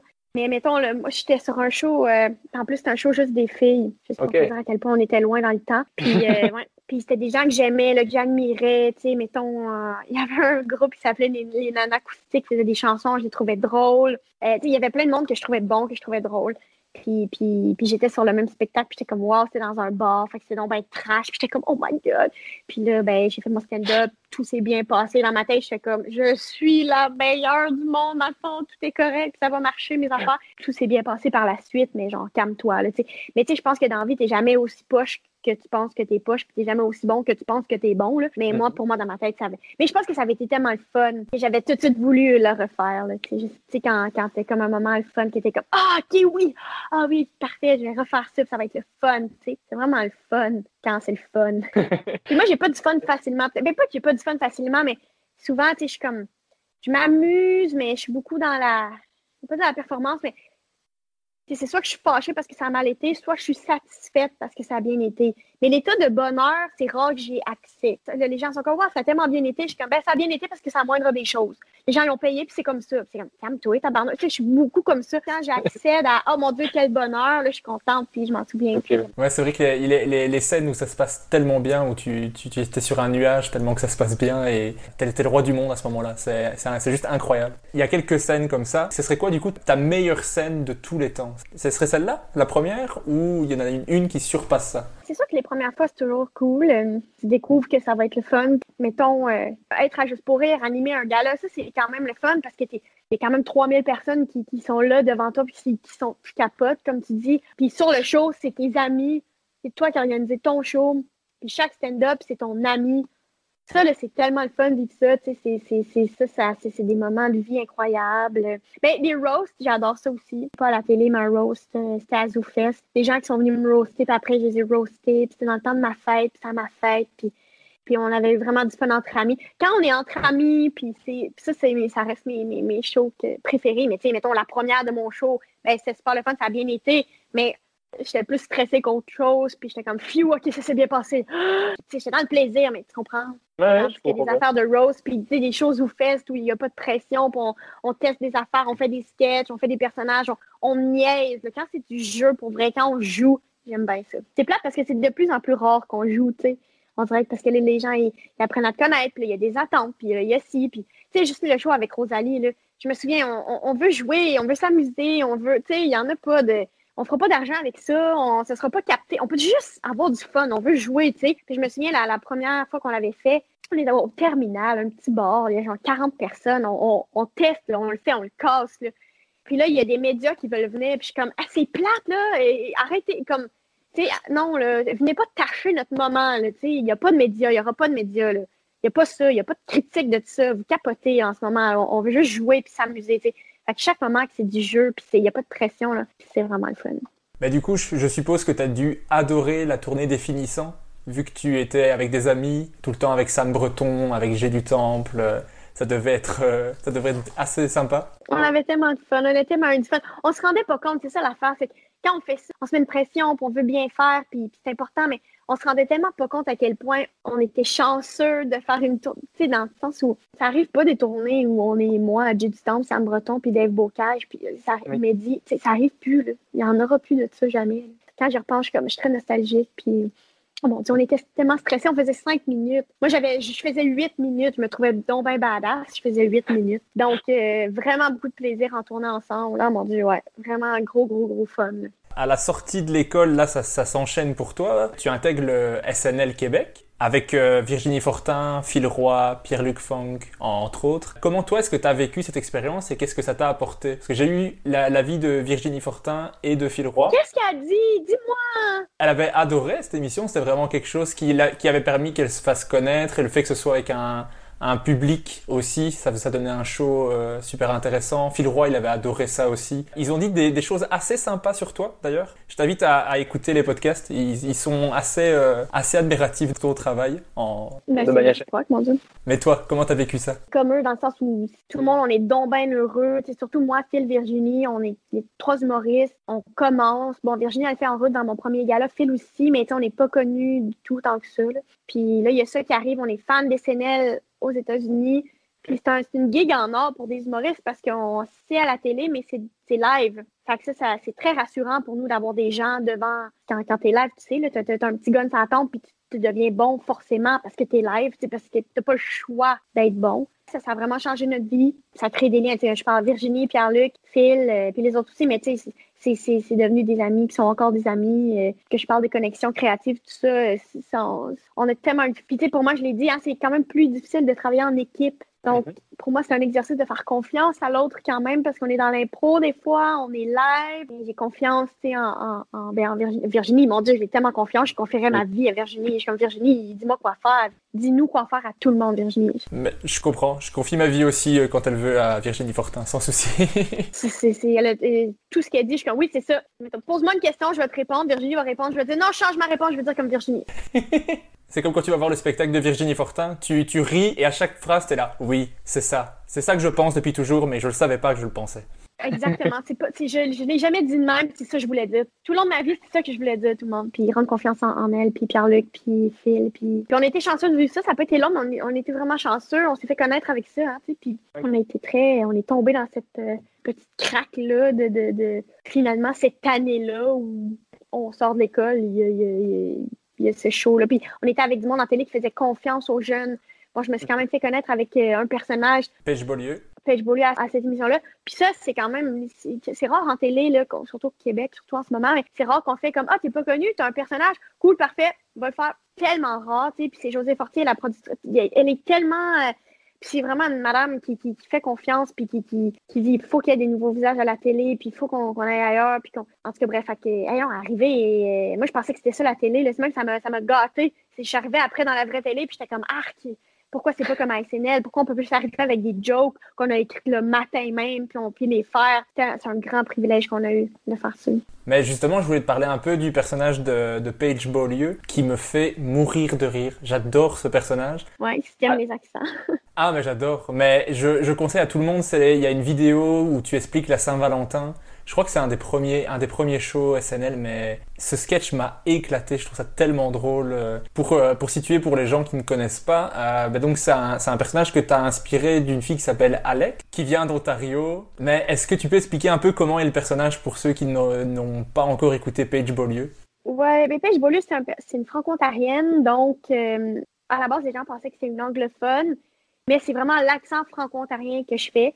Et donc, euh, moi, j'ai côtoyé toute ma vie des, des, des gens qui ont cet accent-là, puis qui sont francophones, mais qui, ont cet accent-là, qui n'est pas, euh, sans rappeler, l'accent acadien euh, du Nouveau-Brunswick. Hiring for your small business? If you're not looking for professionals on LinkedIn, you're looking in the wrong place. That's like looking for your car keys in a fish tank. LinkedIn helps you hire professionals you can't find anywhere else, even those who aren't actively searching for a new job but might be open to the perfect role. In a given month, over 70% of LinkedIn users don't even visit other leading job sites. So start looking in the right place. With LinkedIn, you can hire professionals like a professional. Post your free job on linkedin.com/people slash people today. Millions of people have lost weight with personalized plans from Noom, like Evan, who can't stand salads and still lost 50 pounds. Salads, generally, for most people, are the easy button, right? For me, that wasn't an option. I never really was a salad guy. That's just not who I am. But Noom worked for me. Get your personalized plan today at Noom.com. Real Noom user compensated to provide their story. In four weeks, the typical Noom user can expect to lose one to two pounds per week. Individual results may vary. Mais pour une raison que je peux pas expliquer, c'est comme s'il y a quand même une rivalité Ontario-Québec. Puis les Acadiens, hein, le Nouveau-Brunswick, on est donc bien contents, on les aime donc bien. Les Ontariens, on les aime moins. Euh, pour plein de raisons aussi. Et donc, ça n'avait jamais vraiment été abordé tant que ça, cet accent-là, ou ces gens-là n'existaient pas même aux yeux de plusieurs Québécois. Même après, on m'en parlait beaucoup dans des entrevues, tout ça. Puis, puis je pensais, je sentais pas que les gens étaient réticents euh, ou quoi que ce soit. Je pense pas que les gens ils jugent, ils jugent les Franco-Ontariens. Mais il y avait clairement, euh, au Québec, c'est pas une réalité en fait que, que les gens connaissaient pas. Dans les faits, avec du recul, je suis comme, ah oui, c'est un petit peu engagé d'arriver à être de même. Mais moi, je l'ai j'ai juste fait ça parce que je trouvais ça drôle. Zéro Oui. en mode, ah oui, je vais mettre les Franco-Ontariens sur la map, c'est important. Non, non, non. J'étais comme, non, cet accent-là, c'est drôle. C'est ce que je connaissais aussi. C'est un personnage que j'avais fait à l'école de l'humour. Puis euh, c'est ça, c'est une fille. euh, puis c'est une fille inspirée d'une, oui, d'une vraie personne qui, bon, oui, elle a un accent très corsé, là, mais euh, aussi, elle est bizarre, là, cette personne-là, dans la vie. là. elle pense tout connaître sur tout, puis elle, a- elle, elle va dire à tout le monde quoi faire, tout le temps, tout le temps. Puis euh, c'est la meilleure, puis elle sait quoi faire, puis elle a toujours raison. Donc ça, c'est le personnage. Et sans filtre aussi. Oui, beaucoup de difficultés. euh, elle est dans sa tête, puis c'est tout. Elle, elle a vu dans un genre de monde. euh, c'est dur à expliquer, il faut l'écouter. Il faut aller écouter, mais j'adore ce personnage, l'attitude du personnage. Même quand t'as remis un prix avec euh, Louis-José Hood, qui joue un peu le straight man, de devoir être sérieux. Il toi, très gentil, Louis-José, de, de jouer le, le, straight man. euh, c'est pas son style, puis c'est pas euh, dans ses habitudes, mais je, le- je lui en remercie. Ouais, mais j'invite tout le monde à aller à aller voir ça, c'est c'est vraiment bon. Mais du coup, la même année, je pense un petit peu après avoir été pris dans SNL, tu euh, intègres En route vers mon premier gala. Comment c'est de faire cette émission que toi tu regardais en, tant que public, de jouer dedans euh, et de gagner en plus En route vers mon premier gala Comment c'était? C'est très important, là. C'est pas le, le, le, le- côté un peu ah, en mode exploration que j'ai que j'ai même à SNL que je suis comme Ah, pourquoi pas? Puis c'est tellement naïf. Aujourd'hui, quand je vais à la télé, je quand même je check mes affaires, puis je check mes jokes, puis je suis tellement pas que je travaille plus, mais je suis comme consciente de tellement d'affaires qui des fois me bloquent dans ma créativité. Puis des fois, j'essaie de me remettre dans le même état que j'étais il y a huit ans, mettons, quand j'arrivais à SNL, puis j'écrivais des jokes de Page Beaulieu, puis j'avais pas. de- Moi, dans ma tête, il n'y en avait pas de conséquences, puis je pensais pas à ça, tu sais. Puis, Yeah. mais là, en route, ouais, là, c'est comme un peu le premier projet où je fais comme, oh mon Dieu, je veux bien faire, je veux vraiment bien faire. Puis c'est la première fois que le grand public te voit en stand-up. C'est bien important parce que là, je me dis, OK, là, les gens, ils, ils me voient faire des personnages, puis, mettons. Puis je pense aussi que, que, pour Phil Roy, euh, lui aussi, c'est important, au, même titre, je pense, de, de, se faire connaître en stand-up parce que là, les gens, nous connaissaient beaucoup avec des personnages, puis c'est bien correct aussi. Et là, on voulait, euh, on voulait se faire connaître comme stand-up. Fait qu'on voulait juste se rendre, on voulait même pas gagner en route. Moi, je voulais juste me rendre le plus loin possible pour montrer le plus de stand-up possible. Donc, faire le plus de rounds possible pour montrer le plus de matériel possible. Donc, euh, puis là, j'étais avec mes amis encore. Fait que c'est cool à la finale. Moi, ça me retombe, Mehdi. euh, gros fun encore. Je repense à ça. Grand privilège que je me rendais pas compte que je vivais. Mais encore une fois, être à la télé et puis faire des jokes sans que personne ait rien dit avant, sans que tu envoies ton texte à personne avant, parfait, un charme. Grand privilège que je me rendais pas compte encore une fois. Fait qu'on a eu bien du fun à faire ça. Ça a bien été. Les gens étaient vraiment fans de l'émission. euh, puis puis Oui. ça a changé quand même ma vie. Là, ça, ça, ouais. Je replace une question pour enfants parce que ça fait, pour, ça fait longtemps. Ton personnage Disney préféré? Que c'est tough. Je vais dire euh, Pocahontas parce que Ah, je m'y ouais parce que tu sais moi je viens de la campagne puis j'étais bien gros dans la nature puis cueillir du maïs puis la nature a raison et le cycle de la vie et l'importance des feuilles puis de l'automne. Fait que ouais, c'est vraiment elle mon personnage préféré. Moi, ça serait. J'hésite entre Timon et Pumba. Ah, bon choix. Le Roi Lion, c'est c'est toute mon enfance. Je regardais la cassette, puis je rebobinais, je regardais la cassette, puis je rebobinais. Quoi Euh, ton non. bout préféré? C'est c'est dur à, à choisir un moment, mais je crois quand il, quand il arrive et tout le Hakuna Matata, c'est c'est juste euh, un classique. Mais toute cette partie-là où il arrive et ils savent pas, parce que c'est un lion, donc c'est tout est drôle. Enfin moi tout, tout Oui. me fait rire. C'est drôle, hein? Oui, c'est C'est super. Bah, fucking drôle. C'est tellement bon. Mais moi je peux encore le regarder maintenant sans souci. Il y a au premier degré, je vais adorer. euh, Oh, ouais. D'ailleurs j'en parle, j'ai envie de le regarder maintenant. Ouais, moi aussi, là. C'est ça que tu me dis ça. Je suis comme, ah oui, c'est vrai. Quand il est ado, puis là, on le voit grandir, là. C'est cool. Je crois que je l'aimais tellement que les autres Disney, je les ai pas trop regardés tellement que j'aimais celui-là. J'étais fort focus sur un et donc euh, on peut regarder un autre Disney, je sais pas, il y, a- il y a le roi lion, mais on l'a déjà vu, mais c'est pas grave, j'aime trop. Je suis, je suis fort comme ça. Quand j'aime quelque chose, je vais l'épuiser jusqu'à ce que je ne, ne puisse plus le regarder et pour le moment je peux encore donc. Ben, bonne affaire. En plus, les, toutes les chansons sont chouettes et elles sont entraînantes, tu les, tu les as en tête. euh. D'ailleurs, je crois que quand j'étais à Disney, j'étais pas si content que ça parce qu'il n'y avait pas tant que ça sur le roi lion. Ah, ça t'a déçu. Un petit peu, mais c'est pas- c'est juste que comme je, comme je dis, j'étais trop sur le roi lion, donc le reste de Disney, c'est ouais. C'était comme bof. Mais tu sais, nous, quand on était jeunes, puis là, même en ce moment, c'est c'est plus comme ça, là, mais il y avait beaucoup, je trouve que c'était beaucoup, Disney, c'était des princesses. C'était Mhm. beaucoup des princesses, puis il y avait là, il y avait Histoire de jouer, Roi Lion, ça commençait. Mais là, aujourd'hui, c'est tellement cool, c'est tellement vaste, c'est tellement des Oui. belles valeurs et pour tout le monde, et plein de niveaux et magnifique. Mais à l'époque, c'était genre Roi Lion, des princesses. Fait que je comprends que t'es accroché. Mais j'a- j'adorais le personnage de Scar aussi. Je trouvais, je trouvais ça bon. Je trouvais ça. C'était triste. Bah, Il y, a- il y a- tout dans le Roi Lion. Euh, triste. Il y a un sketch en Angleterre, je sais pas si tu as déjà vu. Il, il a tout un numéro sur le Roi Lion. Euh, donc c'est Jack Whitehall, c'est ça son nom. Il fait tout un numéro sur le Roi Lion où les gens lui disent le Roi Lion c'est pas si bien que ça et il, il explose la personne en lui, dit, en lui disant tout ce que c'est le Roi Lion. C'est un de mes morceaux de stand-up préférés. C'est vraiment, je suis le public cible pour ça. Je vais aller écouter ça. Mais t'es es tellement enthousiaste avec les questions euh, d'enfants que j'ai- l'impression que mes questions de parcours sont moins fun. Ah non, là, mais tu sais, je suis comme, oui, mon parcours, oui, mon parcours. mon parcours. C'est tellement drôle, mon parcours, comme si j'avais genre 100 ans. C'est tellement drôle. moi, ça me, ça me passionne de faire ça, mais moi, je te, je te regardais en route faire mon premier gala avec des grands yeux de je veux faire euh, en route vers mon. Comme tu regardais certainement Simon Leblanc, tu vois, moi, c'est la même chose, tu vois. Le, qu'en plus, tu faisais, tu faisais le sketch sur euh, la, la première de classe, tu sais, qui, qui, répond à, qui répond à tout et c'est sa seule qualité, et j'étais là, et c'est moi! Oui, tu t'identifies. Mais c'est ça que j'adore avec le stand-up, c'est que t'es- tu, tu racontais un sketch, toi t'es franco-ontarienne, moi je suis belge et je sais connecter sur un truc euh, et ça me touche et ça me fait rire. Enfin, c'est ce que j'adore avec le stand-up, C'est gentil de me dire ça. avec grand plaisir. Mais en même temps, si j'aimais pas ce que tu faisais, tu serais pas dans le podcast. J'adore tous mes invités. Je, je saurais pas parler avec quelqu'un que j'aime pas. Ah si, je saurais lui parler, mais je, je- ça m'intéresserait pas de revenir sur le parcours de quelqu'un que je trouve pas non, drôle. ça paraîtrait. Si un jour vous trouvez qu'il y a un épisode qui est un peu off, C'est Ouais, sachez-le. Si dans, dans le parcours cette année-là, t'es aussi chroniqueuse pour euh, Paparagir, est-ce que euh, les chroniques, c'était quelque chose que tu aimais faire? Oui, j'ai- eh oui, vraiment, vraiment. Je, je serais même partant d'en refaire euh, à la radio ou quoi que ce soit. Ouais, j'aime vraiment ça. Parce que moi, j'aime quand même l'humour de, de- où on apprend des affaires. Si je me retenais pas, je ferais que des blagues d'animaux, puis des numéros sur la nature, puis l'écosystème, mais c'est plate, là. Fais-en, ça va être bon, puis je suis non, j'ai déjà essayé, c'est correct sans plus. Mais c'est parce que je fais pas la part des choses dans ce qui est drôle ou pas, puis je suis comme, oh mon Dieu, c'est tellement drôle, puis je- j'ai une joke de serpent, puis je suis oh mon Dieu, c'est drôle, je me trouve drôle, là, je me trouve tellement drôle, mais c'est pas si drôle, là, c'est vraiment pas si drôle. Ou, tu sais, les humoristes qui ont des jokes d'animaux, là, oh mon Dieu, j'aime ça, j'aime tellement ça. Mes bits préférés, c'est genre, quand il y a des animaux, là, j'aime ça, là. Tu dois aimer Roman Fressinet, non? Alors, Je l'adore. Ah, on est d'accord. Incroyable. Son numéro sur, la, sur le, le poulpe ou le... le- Oui, je- j'adore. Incroyable. Et j'aime ça quand on apprend des choses aussi. Bref, Oui. ça pour dire que, que je suis bien là-dedans, là. Mais, mais, mais les chroniques, ça, ça me permet de faire ça.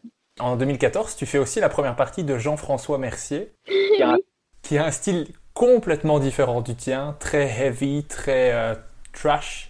Comment c'était du coup de faire sa première partie Parce que le public ne devait pas être prêt à, à voir Catherine Levac. comment c'était? Ben, à ce moment-là, je commence, fait qu'aucun public est prêt à voir Catherine Levac. Mais euh, comme Maude Landry disait dans le podcast, j'ai écouté l'extrait, là, tu sais, c'est des humoristes que les gens, ils veulent voir l'humoriste. Oui. Landry parlait de Lise Dion. Puis c'est comme des humoristes qui sont tellement... euh, sont un peu des genres de légendes de l'humour, puis genre, les gens ils viennent pour eux. Ouais. Ça fait longtemps qu'ils roulent, hein. Fait que les gens sont moins en mode découverte, vraiment comme on est venu pour voir Jean-François Mercier. Fait qu'au début, c'était rough, Mais à un moment donné, j'ai comme écrit des jokes sur le fait qu'on était différents. J'ai comme accusé. J'avais, je me rappelle plus de ces jokes-là, mais j'avais quand même un bon cinq minutes sur le à quel point j'étais différente de GF. Et là, puis veux, veux pas, j'avais mis mes jokes les plus trash. Puis là, à un moment donné, il y a comme eu un déclic que ça s'est mis à vraiment marcher. Puis le public de GF, ils sont hyper ouverts. Il n'y a rien qui va les choquer.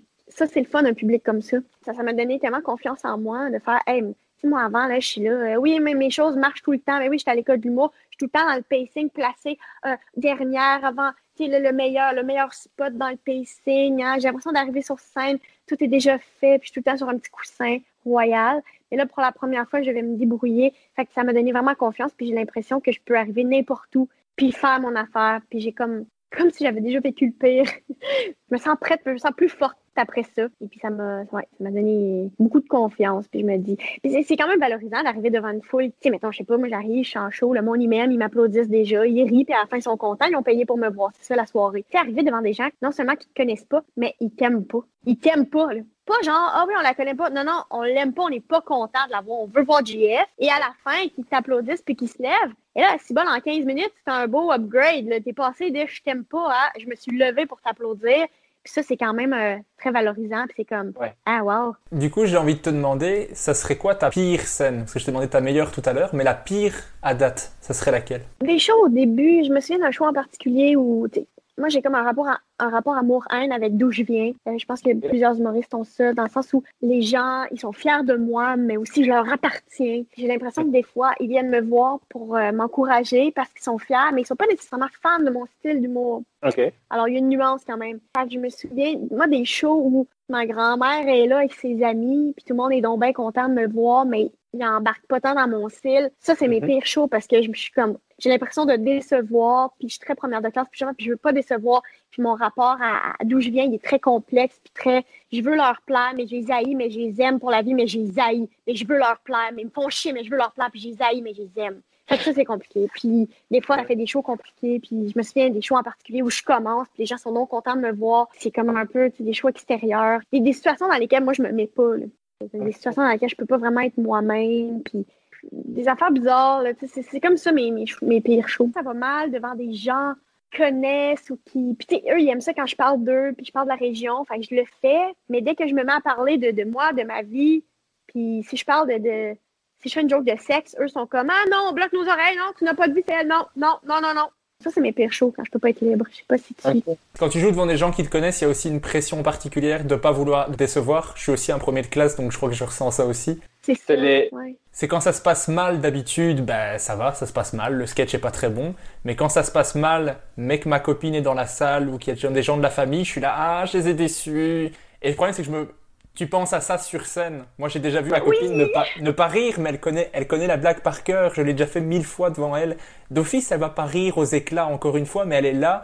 Personne ne rit autour d'elle. Et je suis là, ah mon dieu, je la déçois. Alors que ça se passe pas si mal. Mais c'est toi qui te mets la pression tout seul. Oui. oui, parce qu'eux, après, sont comme Hey, bravo, puis bonne soirée. Ils n'ont pas vu ça. là. Mais ouais, ça, c'est quand même euh, Ouais. des, ouais, des shows plus difficiles. Mais... Mais pour parler de shows, par contre, qui se sont bien passés, t'as fait aussi, avant, avant ça, euh, un 30-30 avec G du Temple au Zoo Fest. Je l'ai oublié. Et en, et en plus, j'ai entendu que tu avais dit que euh, ce Zoo Fest-là, c'était plus important pour toi que le premier Juste pour Rire que tu as fait l'année d'après. Ça t'avait plus marqué. Pourquoi? Ben, Zoufest, ça a été plus important juste pour eux à plein niveau, dans le sens où on parlait de liberté créative puis tout ça. Oui. Euh, grande liberté là-bas. Ça commençait, tous les shows étaient acceptés dans le sens où, tu sais, juste pour eux, tu dois passer des auditions, puis un processus. Tout ça pour faire un 5 minutes que des gens vont avoir gossé à la virgule, puis que tu vas passer à TVA, donc tu n'as pas le droit de sacrer. Tu sais, c'est plus accepté. Il y avait quelque chose de très dans le contrôle, puis c'est comme prestigieux, mais, mais un petit peu plus plat. Là, le pire, c'est que juste pour eux, ils sont plus de même. Ils ont vraiment changé leur fusil d'épaule par rapport à ça. Mais bref, c'était vraiment un show de télé. J'avais pas l'impression de faire de la scène. J'avais l'impression de faire de la télé. Puis on l'a dit au début de l'entrevue, les- la télé met beaucoup de sous, beaucoup d'argent dans les captations, dans les Juste pour rire, dans les comédias.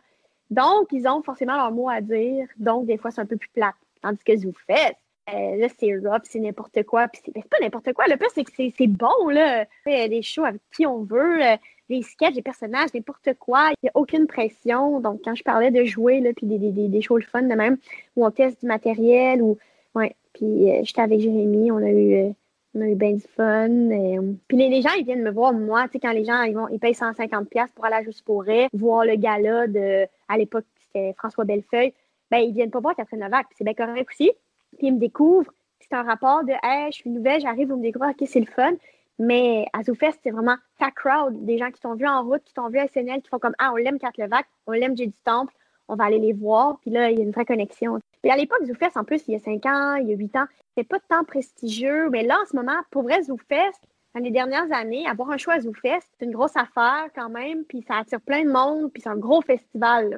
Puis les gens de notre génération vont bien plus aller voir des shows à ZooFest à 20$ piastres, euh, où ils trouvent leur compte de payer je sais pas combien pour un gala euh, qui sont comme bouffe. tu l'as aimé aussi l'année d'après où vous avez fait un spectacle spécialement sur le thème de Harry Potter avec Jay. Je veux voir ce spectacle. Est-ce que c'est possible de le voir? Ben, le pire, c'est qu'il y avait des, des, des gens qui voulaient le capter.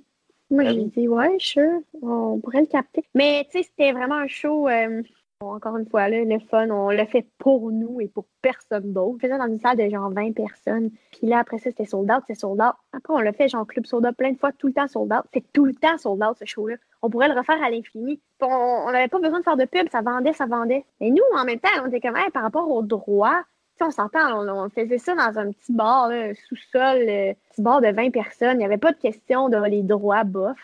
Mais là, euh, plus ça allait, pour des captations, tout ça, je sais pas euh, c'est quoi les, les- les- la marche à suivre, là, mais c'est pas, euh, c'est pas si facile. Je pense pas que tu peux sortir n'importe quoi brandé Harry Potter. C'est pour ça qu'à un moment donné, ça s'appelait le Potter Comedy Show. On détournait ouais. un peu les règles, mais on n'avait pas le droit de faire ça.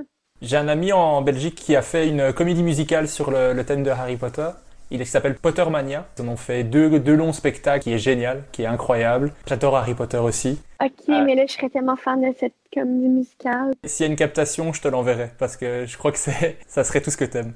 Mais d'ailleurs, j'ai une question d'enfant par rapport à Harry Potter. Si tu devais classer ces personnages de celui que tu aimes le moins à celui que tu aimes le plus, entre Dobby l'elfe de maison, Professeur Snape, donc Severus Rogue pour la version française, Hermione Granger, Hagrid et Dumbledore. C'est tough quand même, hein? C'est quand même des bons Oui. personnages là, que tu me demandes. Tu m'as pas mis un petit... euh, OK, ben, euh, Hermione en premier. Dans ce que t'aimes le plus? Ouais, j'aime le plus. Dumbledore, Dobby, Rogue. Oh shit, c'est Non, excuse. Dumbledore, Rogue, Dobby, Hagrid. J'ai j'ai jamais été une fan finie d'Hagrid, je l'aime bien, mais pas tant. Puis euh, Rogue, euh, je l'aime aussi, mais en même temps, mon questionnement, c'est que je sais qu'on l'admire, puis il a donc bien tout fait, puis il est donc bien bon, puis il est donc bien gentil. Mais deep down, je pense que c'est quand même un être aussi méchant. Ouais. Euh, donc, euh, je pense qu'il a bien agi, mais que c'est quand même aussi un piece of shit à plein niveau. Ouais, Puis il n'est pas obligé d'être. Il est bully à plein de niveaux. Même si ses intentions sont bonnes tout le long. Je vais dire comme ça, mais c'est un grand débat, quoi, Mais ton, moi- ton range? Ouf, moi j'ai même pas pensé à faire le, le range. Ce que je me dis avec, euh, avec j'allais le parler comme si c'était un pote de primaire. ouais, euh, ton ami, ouais. Je me dis que s'il est pas dans la, dans la saga, eh, ça, ça perd un peu de sa saveur. Il, il ajoute du piquant, il ajoute quelque chose, donc ça, ça fait aimer le personnage pour l'intrigue, je veux dire. Tu as raison, ouais, je comprends. Du coup, moi, mon préféré, moi j'adore Dobby. J'ai une, passion pour ce personnage. Donc je vais mettre Dobby en premier. Je crois que c'est le personnage que j'étais le plus triste dans, dans- en lisant les livres. Ben, d'ailleurs, dans notre show, dans Harry Potter Show, on prenait une minute de silence pour Dobby. Quelqu'un qui avait un bit sur le fait que la mort de Dobby, je pense que c'est Guillaume Pinot, il avait un bit sur le fait que la mort de Dobby n'était pas nécessaire. Puis il y avait un petit débat par rapport à ça. Mais en tout cas, oui. Donc, euh, une petite minute de silence pour notre bon Dobby. Je mettrais en deux Dumbledore, en trois euh, Snape, en quatre Hermione et en cinq Hagrid. Donc, t'es pas une fan d'Hermione tant que ça. Pas tant. Mais je la- je l'aime beaucoup, en plus je la trouve magnifique aussi. En plus c'était pile la génération où quand elle descend les escaliers à la coupe de feu, où il y a tous les garçons de- du monde entier qui ont, qui ont capoté. C'est le moment d'utiliser le terme. Mais c'est c'est pas le personnage qui, qui me touche le plus. Puis t'es qui, toi, euh, dans, dans Harry Potter? J'aimerais être euh, Cédric Diggory, mais je suis un Ron. Ah oui, ok, oui, je vois. Encore une fois, je suis le gars qui fait des blagues, je suis le gars qui est amoureux de la fille mais qui veut pas lui dire, qui n'ose pas lui dire. Ouais, c'est un peu ça. Et qui est l'ami du personnage principal. L'ami de, l'ami de. ouais. Toi, c'est Hermione, je suppose? Ben oui, je pense que oui. Je pense que je suis Hermione, mais j'aimerais être Ginny. Tu sais, j'aimerais être un peu plus comme sportive, puis comme badass, puis cool. J'aimerais être Ginny, mais je suis Hermione. Toi, t'es, t'es team livre ou team film? Je t'aime les deux, dans le sens où je trouve que les, les films, ça va. là. Mais en même temps, quand j'écoute les films, je suis tellement gossante, là, je vais tout le temps faire pause, faire OK, en fait, ce qu'il faut comprendre, c'est que. Puis je vais tout expliquer, puis ça me donne envie de lire les livres. Donc, j'écoute les films dans le temps de Noël, mais je me retiens tellement de toujours faire pause puis d'expliquer aux gens. Ce que vous avez pas compris, c'est que là, ils l'ont pas mis dans le film, mais non, non, non. Puis je suis bien gossante encore. Mais moi, j'ai regardé les cinq premiers films et après, je me suis dit, il y avait trop de temps entre la sortie des films. Je me suis dit, bah, il faut que je sache ce qui va se passer. Donc, j'ai lu le 6 pour savoir la suite du 5. Et alors, il fallait attendre encore. Donc, j'ai fait 1, 2, 3, 4, 5, 6. Puis le 7, mon frère voulait pas me le passer. Voilà, c'est le moment de me plaindre, je le dis. Il voulait pas me passer le livre, ce qui était pas sympa. Et je l'ai lu en un jour. Je l'ai reçu, je l'ai lu en une traite, le 7. Ouais, moi aussi, je faisais ça. Je lisais toute la nuit. Et après, je les ai relus en anglais et j'en ai lu en néerlandais aussi. Ah, j'adore. Ah! Ah ouais, je donc les ai ben lus. cool. Et, c'est pour... et pourtant, je suis pas lecture du tout. C'est le seul livre que j'ai lu par plaisir. Ben, c'est ça, il y a beaucoup de monde qui, qui, qui, qui se sentent comme ça par rapport à, par rapport à Harry Potter. Ah ouais, en irlandais, c'est fou, hein? Et les films, là, je les ai regardés plein de fois, euh, version originale, pour euh, avoir l'accent british, mais je comprends même pas qu'on le regarde encore en français, mais ça, c'est moi. Ouais, nous, la version québécoise, il y a comme des gens qu'on connaît, là, qui font les voix. Genre, Ron, c'est genre Xavier Dolan, puis du monde de même. Fait que des fois, c'est bon. Moi, je l'écoutais des fois en français quand j'étais petite, mais des fois, j'entends des gens que je connais, puis je suis comme, ah, Catherine Brunet. C'est comme s'ils s'enlèvent un petit peu de magie vu qu'on connaît les gens qui font les voix.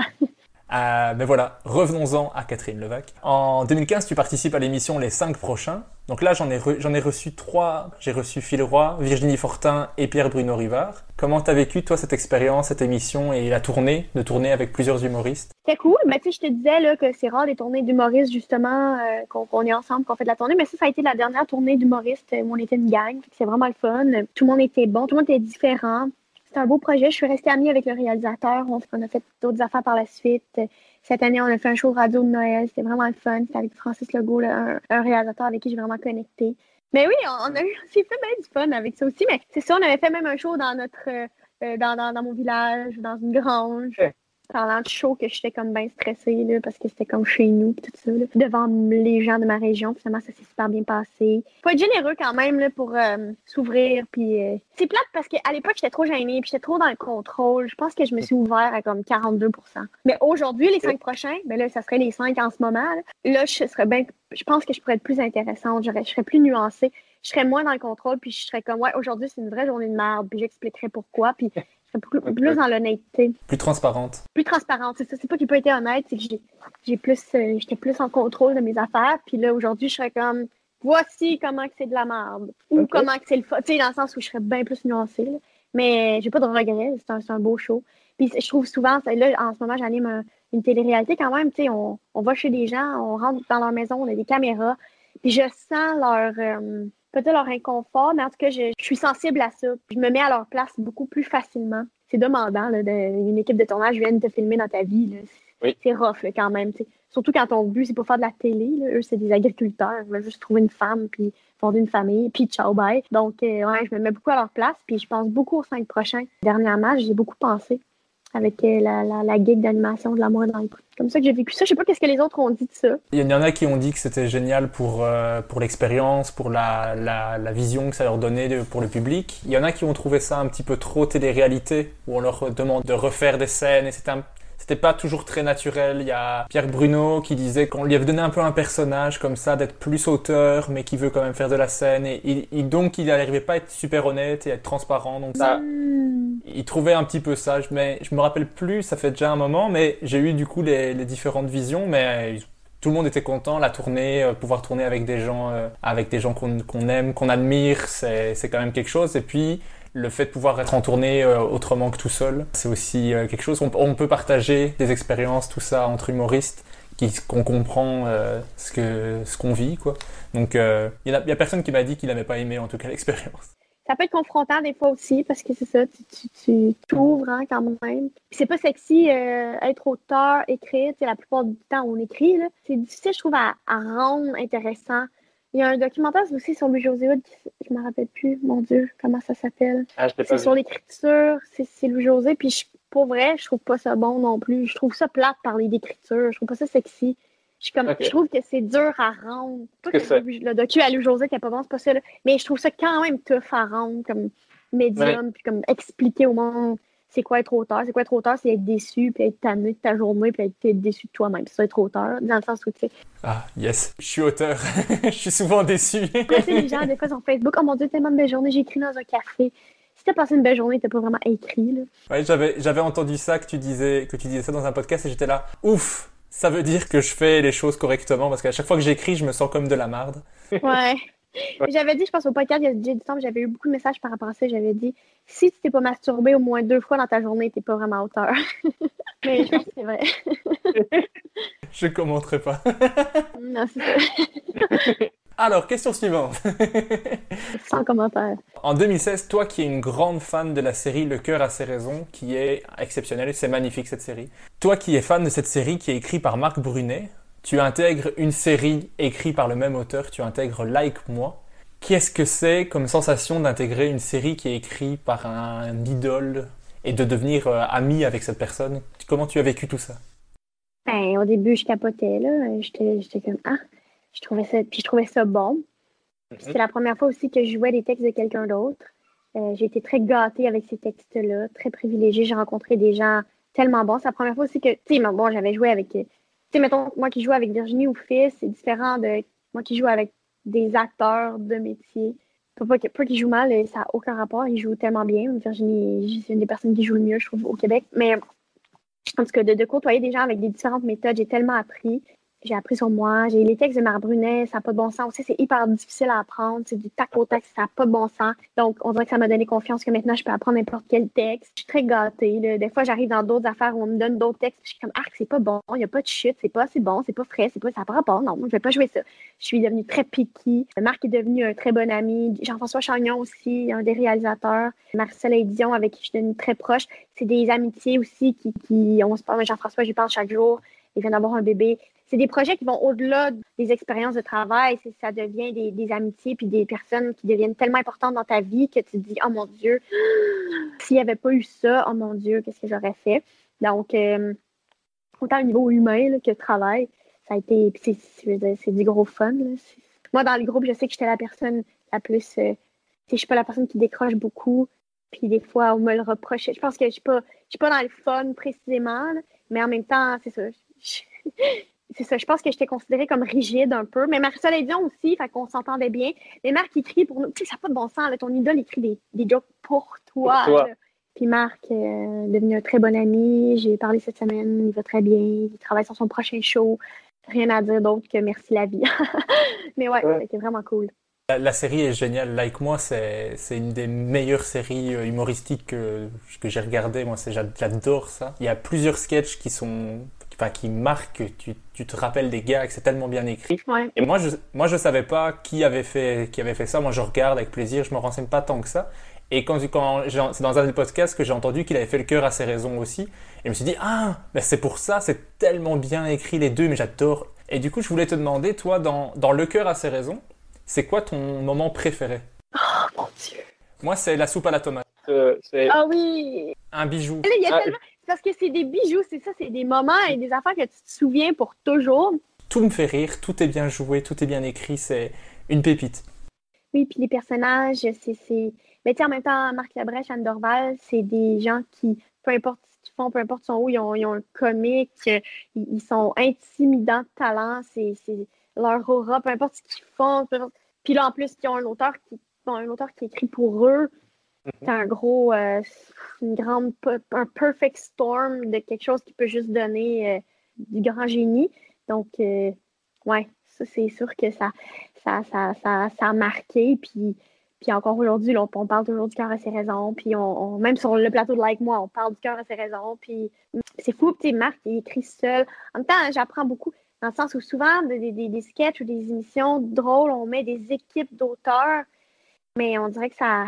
Des fois, la, chimie, ça pogne pas. Là, ça, ça, tandis que, des, en tout cas, avec Like Moi, puis toutes ces émissions-là, je me dis, OK, ouais, des fois, il faut faire les choses seul par soi-même. Puis il faut, faut qu'il y ait une, per- une vision, puis une personne, un chef, un chef, c'est ça. Ouais. Et Marc, c'est un bon chef. Il nous fait confiance aussi. On peut changer des trucs, on peut. euh, Ouais, non, j'ai vraiment euh, développé une grande relation de confiance avec lui. Il m'a il m'a aidé à parler de suite avec mon show pour du stand-up. Tu sais, il m'a pas écrit des jokes, mais juste qu'on en discute. Il comprend l'humain, tu sais, il est très. Il est brillant. Ouais, vraiment. Mais du coup, est-ce que tu as un moment préféré dans Le cœur a ses raisons? Ben, je pense que c'est plus des personnages, mais je pense qu'il y a toute l'affaire avec le petit bébé noir, le petit Chris. Quand il y a un argument, on dit lui, c'est un petit maudit, c'est un petit Chris. Puis il y a un petit bébé qui s'appelle Chris. C'est le petit Chris. En tout cas, bref, une poupée noire. Ça n'a pas de bon sens. Ça, ça me fait tout ça, ça me fait rire. Mais quand ils font une excursion, ça me fait tout le temps rire. Quand ils sont pas dans le manoir, puis ils sortent du manoir, puis ils sont comme sur une île ou dans la forêt ou quoi que ce soit, ça me fait rire. Quand ils font l'amour, ça me fait rire. Il y a tellement d'affaires. Toute la partie avec la, la sœur jumelle qui, qui, qui porte juste pas de lunettes. Et, et alors, comment on pourrait faire? Et, et ça, ça va tellement loin. Je me, c'est, c'est du génie. Tout, Ça arrête pas d'aller loin. Il n'y en a pas de limite. Il n'y en a pas de limite. Dans Like Moi, il y a un sketch dans lequel tu joues qui a vraiment bien marché chez nous. C'est le sketch avec euh, Je te choisis Jonathan, qui a un des ceux qui, qui a tourné le plus euh, par chez nous. Mais toi, c'est quoi ton épisode préféré de Like Moi? Hmm. Mais tu sais, tantôt, là, quand je te disais que j'avais l'impression de vivre dans un sketch, là, quand je faisais les animations de l'amour dans le pré, mais c'est dans ce sketch-là que j'ai l'impression de vivre des fois. C'est des fois, Oui. je suis comme, oh mon Dieu, mais là, c'est, là, là, c'est la vraie vie. Là. En tout cas. Ben, moi, j'aime vraiment jouer avec Marissa. Ah, mon, j'aime beaucoup le sketch de, ça s'appelle Ça sent la vie. C'est deux femmes privilégiées. Moi, des gens privilégiés qui ont des problèmes, j'adore ça. Donc, c'est deux, deux madames qui ont une mission du matin, puis sont super maquillées, sont super belles, puis il n'y a pas de problème. Puis il y a des gens qui appellent, puis c'est comme, ouais, mais tu sais, nous autres, on est donc bien privilégiés, puis on pense que tout le monde est privilégié. Puis euh, c'est des madames qui appellent parce que je sais pas trop, il y en a une qui a le cancer de la vessie. Puis on est comme, tu sais, juste une petite eau citronnée, des fois, ça fait un job. Puis c'est des madames très, euh, c'est ça, qui sont dans, ils font des activités, plient des petits pyjamas de bébé. Aujourd'hui, l'activité, c'est qu'on sent les pyjamas de bébé. Sentent les pyjamas. Puis deep dance, parce que Marcella et puis moi, ça nous tente vraiment d'a- d'avoir pour vrai une émission, les émissions matinales, genre The View, euh, genre, euh, tu sais, que c'est des madames qui parlent d'affaires que peu importe, sont juste tellement bien maquillées, ils ont des gros cheveux. Ils sont comme aujourd'hui, on parle de n'importe quoi. C'est mon rêve d'animer une émission de même avec Marcel et Dion. Donc, quand on le faisait, on vivait un peu notre rêve. Donc, ça, c'est mon sketch préféré. C'est vraiment un, un show tellement bon. Je trouve qu'il y a tellement de bons sketchs, mais tous les, tous les comédiens sont, sont géniaux. J'ai eu Yannick de Martino dans l'épisode précédent, que je trouve génial. Il est tellement drôle dans la. Ben, moi, j'ai adoré jouer avec lui. Yannick, vraiment une grande découverte. euh, je l'adore, Yannick, là, mais au niveau du jeu, je trouve que vraiment, j'ai adoré jouer avec lui dans Like. Je le trouve incroyable, mais c'est un de mes humoristes préférés. Euh, J'étais tellement content de la recevoir. Franchement, les Québécois, vous êtes trop gentils, vous me répondez toujours oui pour les podcasts. Euh, donc je suis trop content à chaque fois. Oui, en pandémie, on n'a rien à faire. Non, c'est pas vrai. Ah. Merci quand même. J'ai aussi eu Adib, qui est, qui est incroyable aussi, dans la, dans la série, à, à l'écriture, euh, dans tout. Un podcast qu'il pourrait faire, ce serait juste Adib parle.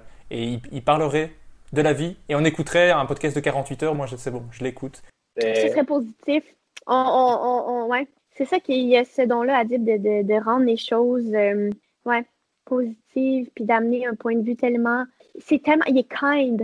C'est ça qui est. Oui. Il est bon. Et euh, super humble, mais avec un talent fou. Mais j'a- j'adore. Donc après, like, like moi, t'as fait cinq saisons. Donc c'est pas vraiment après, c'est en, en parallèle. Tu rôdes ton premier spectacle, qui s'appelle Velours. De quoi tu parles dans ce spectacle? Ben, je parle de, de- on en a beaucoup, un peu parlé déjà dans le podcast vu qu'on a fait le tour de ma vie, mais Mhm. peut-être de, de, justement que j'ai une vie assez, que c'est assez rangé, assez, que je me sens très privilégiée, puis que même je cherche le drame un peu dans ma vie, un peu typique de notre génération, là, tu sais, genre, euh, que je cherche un peu le trouble, mais que tout va, tout est parfait. Ça me déçoit que tout soit parfait de même. Euh, je parle de, écoute, je parle de plein d'affaires, je parle de mon enfance, euh, d'où je viens, où je m'en vais. je parle de, il y a plein d'affaires. De, de- je parle de l'Ontario versus Québec. Je parle de, de la campagne versus la ville. Je parle, je parle de pêche beaulieu aussi. Je parle beaucoup de notre génération. Ouais, je ris beaucoup de notre génération. À un moment donné, je fais une petite chanson. C'est un show de stand-up vraiment classique. J'ai bien aimé ce show-là. Là, je- là, c'est parce que tu me prends dans un temps où je suis tannée. C'est pas très bonne pour le vendre en ce moment. Je pas je suis pas très bonne pour te le vendre. Mais je pense que c'est un bon show, puis j'ai eu beaucoup, beaucoup de plaisir à faire ce show-là. C'est un bon premier show. Ça a été tellement une belle, belle tournée, belle expérience, mon Dieu. Belle première rencontre pour vrai avec les gens à ce niveau-là. Mon Dieu, je peux pas demander mieux. Les gens ont répondu à l'appel. J'ai fait plein de villes. J'ai tellement fait de représentations. Je- Encore une fois, mon show, c'est sur le fait que je suis privilégiée. Puis dans les faits, c'est ça qui s'est passé aussi avec ce show-là. Fait que tout est dans tout. Mais là, je suis vraiment prête à passer à autre chose. La pandémie, ça fait que j'ai dû annuler les, la- les dernières dates. J'en suis pas triste. Je suis contente de passer à autre chose. Puis je suis contente si mettons, là, quand les shows vont reprendre, je sais pas trop, les gens qui ont eu des billets, là, euh, on va leur donner un rabais ou je sais pas quoi, ils vont venir voir un prochain show, puis je vais leur dire, hey, c'est fini ce show-là. C'est assez, c'est Ouais. trop long. Mais ça aussi, je trouve que les tournées au Québec, ça dure longtemps. Puis moi, c'est tough, là, je veux dire, de pas changer le matériel.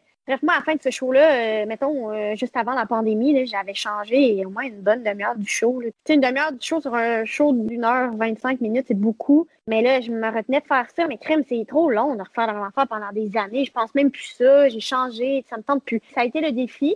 J'arrête pas dire, de le dire depuis le début du podcast, mais tellement chanceuse, tellement privilégiée d'avoir fait ça, tellement heureuse de ma vie. Mon Dieu, mon Dieu. Ouais, vraiment. Est-ce qu'il y a une captation du spectacle? Est-ce que je pourrais voir ce spectacle? Non, parce que la captation, en fait, la captation, là, ça aurait été en ce moment, là, ça aurait été au mois de janvier. Mais ce que je veux faire, ce que j'aimerais faire, c'est qu'encore une fois, on peut faire une captation. Demain, je peux en faire une dans une salle, comme j'ai fait la semaine passée à Comédia, mettons. C'est comme, j'ai comme un débat là, avec d'autres mondes, des gens qui sont comme, mais non, faut que tu le captes ton show. Là. Puis je suis comme, ouais, mais je suis tannée de ce show-là. Puis les gens sont comme, non, ça n'a pas rapport que tu sois tannée ou non. Il faut, il faut que tu le captes. Mais ce que j'aimerais faire, c'est garder peut-être un 40 minutes du show que j'aime encore OK. et ajouter, je sais pas trop, là, en d'une- de nouvelles demi-heures. Faire une captation cet été, mettons dans une salle où il y a 200 personnes, parce que j'espère cet été qu'on va y avoir des salles de 200 personnes. Une petite salle très intime, au Bordel Comedy Club ou de quoi de même, au Lion d'Or, une petite salle. Puis faire une captation semi-nouveau stock, semi-mon show. Puis je sais Ok. pas trop quoi faire avec ça. Je suis pas en mode ah ben là, faut, fa- faut que je fasse la captation pour la vendre à TVA. Comme tu sais, il y a comme un genre de chemin que les gens ils font. Là, s'ils font une captation, là, ils vendent ça à la télé. Moi, je suis plus là-dedans. Moi, je me dis non, non, je m'en fous. Là, je, je- euh, excuse-moi, là, en ce moment, là, tu vois comment à quel point je suis un peu comme détachée de ce projet-là. Je te le dis, là, ça me tente plus de le faire ce show-là. Je suis comme un peu tellement hâte de faire des nouvelles jokes. Puis mes nouvelles jokes sont tellement meilleures. C'est positif, là, mais dans le sens, je suis comme, c'est plus ça, là. C'est plus ça pantoute. Je sais pas si c'est. Ah, je- me suis toujours dit que tourner longtemps avec un spectacle, tu te lasses de tes blagues à, quelques exceptions près, parce qu'il y en a quelques-unes que t'aimes euh, terriblement. Tu pourrais les faire toute ta vie, je pense, quand même. Mais le fan d'humour que je suis te dit, j'ai, t'as fait un spectacle que j'ai pas vu. Tu vois ce que je veux dire? Ouais, ouais, ouais, je comprends. Je suis pour la captation, mais si t'as pas le goût de le faire, je suis pas pour que tu en fasses. Non, mais j'ai tu le, goût de, j'ai le goût de le faire, mais je pense pas que ce serait le show au complet. Ce serait pas. Ce serait genre un petit 40 minutes de show qui, pour moi, a encore du sens. Hey, mais mettons que le, le tu m'avais dit, on fait un podcast sur ton show, puis on parle pendant une heure de velours, j'aurais été comme, non, non, là, on parle de mon jus de fruits préféré, ça me tente vraiment plus de parler de ça, tu sais. Mais en même temps, il y a deux ans, j'étais comme, oh, mon show préféré, gna, gna, gna. j'étais vraiment dedans. Et moi, ça, ça, ça va vite. J'écris sur ce que je vis, puis j'arrête pas de vivre. Fait que, ça, ça va vite quand même. L'autre fois, il y avait une entrevue pour Comédia, justement. On fait des entrevues, questions rafales. Ils sont comme, c'est quoi ta blague préférée? Je suis comme, ma blague préférée? Je veux pas de blague préférée. Moi, pour moi, des, des blagues, c'est comme, pas des pépites d'or, c'est de la garnotte. C'est de la petite roche que ça se change, puis c'est important. Puis je pense que m'attacher aux blagues, c'est un piège, puis c'est pas une bonne chose. Puis je veux pas m'attacher à des affaires, puis je veux avancer, tu sais. Fait que je leur dis ça, je fais comme, moi, j'ai pas tant de jokes préférés, euh, dans le sens où, là, les questions, c'est genre, c'est quoi les jokes que tu penses que tu devrais refaire? Puis j'étais comme, eh, moi, je sais pas c'est qui dans vie. Puis là, j'ai comme pété une coche de, ben là, c'est- quel humoriste, c'est comme, oh mon Dieu, je m'ennuie de mes propres jokes. Je c'est tellement des humoristes gars là, qui doivent s'ennuyer de leur crise de jokes préférés. Genre, je m'ennuie pas de mes jokes, là, mais, mais c'est très humoriste. euh, très monsieur de faire moi, mes jokes préférés à moi. Demande-moi mes jokes préférés de mes humoristes préférés, mais moi, mes jokes préférés, je sais pas, demande au monde qui aime mes jokes, mais je sais pas, je suis pas là-dedans. Je suis pas dans conserver, puis c'est donc bien important. Pourtant, euh, on parle des jokes de du cœur et ses raisons depuis tantôt. On parle d'affaires Oui. qui nous, nous ont marqué. Fait que je sais que ça, ça peut marquer des gens. Mais moi, par rapport à moi, il faut que j'avance. Parce que si je reste là-dedans, ah, je trouve ça anxiogène. J'aime pas ça. Ça me Ouais. déprime. Mais c'est c'est dur de choisir juste une, une joke parce que souvent, moi, c'est tout un, tout, un, tout un numéro que j'aime. C'est rare que ça soit juste une partie, sauf quand t'as des gens comme, euh, par exemple, Maud Landry, elle a des, des one-liners, et il y en a que j'aime, que j'aime d'amour. Il- c'est- c'est- c'est- ça- je lui ai dit avec la blague sur, euh, qu'elle avait sur les nains, que je trouve incroyable. oui. Enfin, il y, en a plein, mais que moi qui me marque pendant longtemps, mais ce serait plus un numéro complet. Par exemple, si je, je reprends le spectacle de Kian Kojandi, quelle est ma blague préférée du spectacle? C'est toute la première heure. C'est ça que j'ai bien aimé. Mais ouais, ben, puis je pense à, mettons, Yannick, comme Maude, il y a, il y a des liners, il y a des, il y a des flashs, hein, il y a des petites étincelles Oui. qui vivent seuls. Mais je trouve ça plus difficile. Mais même à ça, j'ai pas de joke préféré de moi, là, mais, mais, mais je comprends la question. Là, c'est juste que quand il me l'a posé, j'ai eu l'air, je pense. Puis lui, le gars, il était comme si volcan tes nerfs, là, puis j'étais dans une grande envolée de non, non, non. Je me calme, mais ouais. Euh, Est-ce que toi, ça te plaît la tournée? Ou tu préférerais pouvoir faire tous tes spectacles à Montréal? Hmm. Mais encore une fois, un beau rap- rapport amour-haine. euh, des fois, c'est demandant, puis t'es fatigué, puis t'es brûlé vraiment, puis tu penses que tu vas y arriver. Au début, tu te dis, ben oui, je vais y arriver, puis j'aime non bien faire ça, puis ça va être parfait, puis ça va être facile. Puis t'es content, puis là, tu vends des billets, puis t'es non heureux. Puis à un moment donné, je me suis rendu compte, wow, wow, wow, tous ces billets-là que je vends, ça veut dire qu'il va falloir que je fasse le show de ces billets-là. Comme s'ils n'avaient pas fait ce chemin-là dans ma tête. Mais je pense que la tournée, c'est super quand tu es bien entouré. Je l'étais, puis je le suis, donc ça, ça, fait toute la différence. Donc oui, j'adore la tournée. Euh, Ça me manque beaucoup pendant la pandémie. J'ai beaucoup de peine de ne pas faire la tournée. Je pense que Montréal, euh, on est à Montréal, puis quand on est en télé, par exemple, on vit dans notre- tellement dans notre petit... On est tellement dans notre petit monde de Montréal que c'est donc bien le bout de la mer de Montréal, puis qu'on est le nombril du monde à Montréal. On est donc bien bon à Montréal. Puis la tournée, ça me... Bon, ça me- je trouve ça fresh, je trouve ça bon, enfin, ok, non, il y a, il y a autre chose, donc ça très sain pour moi la tournée. Même si dans les faits, c'est- c'est c'est- ouais, c'est demandant, puis, puis c'est des hôtels, puis t'es pas chez toi, puis c'est c'est- ben, c'est- en même temps, je suis pas Lady Gaga, c'est bon, là. je vais des fois à Québec, puis je reviens, on va se calmer, mais tu sais, quand même, ça peut être demandant. Si t'es pas avec des gens avec qui ça clique, puis avec qui t'es bien, ou qui prennent soin de toi, ça peut être un piège, un autre piège, ça peut être tricky. J'aime beaucoup faire la tournée, rencontrer des gens. Je trouve ça chouette que tu tournes avec tes frères et j'adore dans c'est dans ton Netflix quand tu vannes tes deux frères sur scène. Moi, j'adore. Ça, ça, ça me fait ça me fait super rire. Je trouve ça tellement mignon. Ouais, souvent, je les, je les, oui, on rigole beaucoup, là. On fait, on fait des jokes. Mais tu sais, eux, j'aime ça parce qu'ils sont pas, euh, ils prennent soin de moi, ils me trouvent drôle, mais ils sont pas fans de moi. Ils me, ils me disent leur juste. Puis ça, c'est important d'être entouré de gens qui disent leur juste. Ils me le disent quand ça va mal, puis ils me le disent quand ça va bien. C'est important aussi de, se dire quand, quand ça a bien été, puis quand on était bon. Mais j'aime ça parce que je trouve que les humoristes, on peut tomber facilement dans une espèce de petit cercle, genre, où, puis je comprends qu'on est les seuls sur scène, mais où on prend soin de nous, hein, où on, va nous traiter un peu en, comme des petits princes. Je comprends qu'il faut nous mettre à l'aise, on va faire le show, tout ça, mais des fois, je suis comme, ça va, là, on n'est pas, on pas Céline Dion non plus, puis correct, tout le monde, on, est une équipe, on est une équipe, on va décider ensemble qu'est-ce qu'on fait à soir, puis si on vend des sushis ou non, il y a des techniciens ou des gens dans l'entourage des humoristes qui vont les élever à un pied de ça, ça n'aura pas de sens, puis puis bon, il y a quand même eu, euh, avec tout le mouvement des dénonciations puis tout ça de cet été, de cette année, je pense que l'entourage, ça a beaucoup rapport avec ça. Que l'entourage, des fois, va permettre des choses ou va excuser des affaires juste parce que l'humoriste, c'est justement le prince mais du monde, mais dans le fond, non, tu sais. Il faut pas tomber là-dedans. Bref, avec mes, avec mes frères, c'était fun parce que je tomberai jamais là-dedans. ça, c'est sûr que non, parce que. Non, non, non. Ouais, mais je crois que c'est vraiment important d'être avec euh, des gens qui, qui te ramènent à la réalité. Parce que tu, quand, ce que je disais tout à l'heure, quand tu fais une scène qui se passe super bien, t'as l'impression d'être le roi du monde. Tu fais juste des blagues au final. Je suis content d'avoir ma copine qui, des fois, je lui fais, je lui fais une blague et qui me dit, c'est pas bon ça. Mais je, j'ai passé du temps à l'écrire, ouais, c'est pas pour autant que c'est bon. Ouais. Mais qui, qui est honnête. si elle te connaît puis elle est honnête puis son avis vaut tellement parce que c'est ça, t'es chanceux de l'avoir dans ta vie puis on est chanceux d'avoir ces gens-là qui, nous disent leur juste puis pas juste des gens qui sont comme oh mon dieu vous êtes tellement bon. C'est des gens qui sont euh, qui sont pas inquiets. Il y a beaucoup de monde qui, qui vont dire ouais mais là Kat là t'inquiète ça va bien aller ça va bien aller mais là t'es Kat Levac là ça va bien aller. J'aille tellement ça quand on me dit ça parce que je suis comme fuck you peut-être ça va pas bien aller tu sais fait que j'aime ça des gens qui, qui le voient que des fois ça peut ne pas bien aller tu sais puis en tout cas c'est bien important puis t'es chanceux d'avoir ta blonde qui est très honnête. Des fois, les Oui. blondes humoristes sont pas honnêtes. Des fois, les blondes humoristes sont comme T'es super drôle. Ils sont donc bien contentes. J'ai une autre question d'enfant pour toi, ça fait longtemps. Si tu devais choisir ton animal préféré et celui que tu aimes le moins, Mon animal préféré, ce serait un lynx parce que je trouve ça vraiment beau et majestueux et magnifique. C'est un félin, mais caché. Puis c'est tellement beau, puis il en reste pas beaucoup sur la terre. Puis ils sont nice, puis ils ont des grosses pattes, puis ils sont fins, puis ils sont beaux. j'ai adoré la vidéo de promo avec le lynx au passage. Ça m'a beaucoup fait rire. Fait je pense que sur mon site, je sais pas si c'est encore là, mais sur mon site internet, Il y a la description du lynx du Canada. mon animal. Ah, l'animal que j'aime le moins, euh, un écureuil.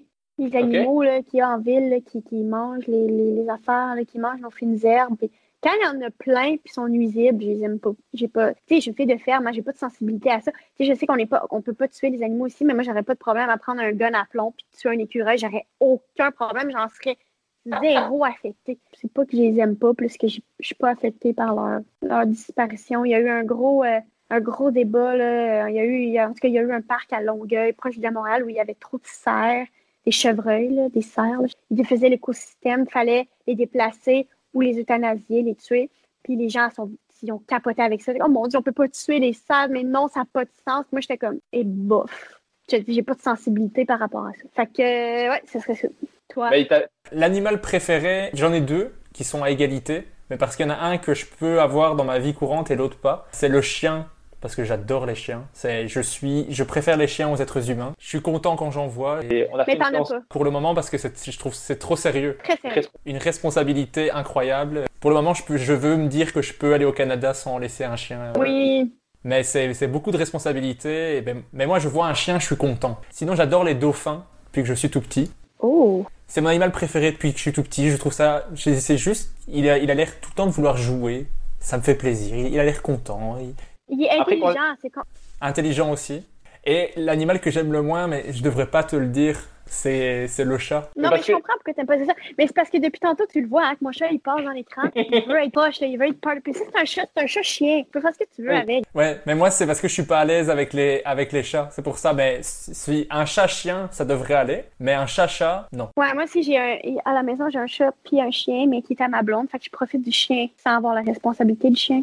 Puis je l'aime. euh, Je tuerais beaucoup d'humains pour que ce chien reste en vie. Je l'adore, là. Au début, je suis comme, non, le chien, pas dans le lit, pas ci, pas ça. Je suis comme, chaque soir, viens-t'en, mon bon chien. Puis je l'aime pour la vie. Avec ma copine, je crois qu'on peut regarder des vidéos de chiens pendant trois heures sans aucun problème. Quoi, c'est. Tu comprends? Revenons-en à Catherine Levac. T'as aussi été contactée par Netflix pour faire un 30 minutes dans Les humoristes du monde. Comment ça s'est passé et comment t'as réagi à cette, cette demande de Netflix? Avec Adib aussi. qui a un numéro incroyable Je trouve qu'Adib, c'est le meilleur de nous quatre. Ben, j'ai réagi un peu comme. Je pense que François aussi a réagi de même, dans le sens où nous, on, on était dans notre tournée, puis c'était Mhm. comme à un mois d'avis, même pas. Fallait avoir une demi-heure. François, moi, on, on a hésité même parce qu'on on n'avait pas une demi-heure. On n'avait pas de stock. Fait qu'on a écrit, moi, j'ai écrit un 20, j'ai pris un 10 de mon show, puis j'ai remplacé le 10 plus tard. Au début, on était un peu comme déroutés, genre comme, ah, on veut faire ça, mais c'est des bons shows, je suis fière de mon Netflix, mais c'est un peu comme, ah, si, si j'avais eu su six mois d'avance, ça aurait été vraiment plus cool.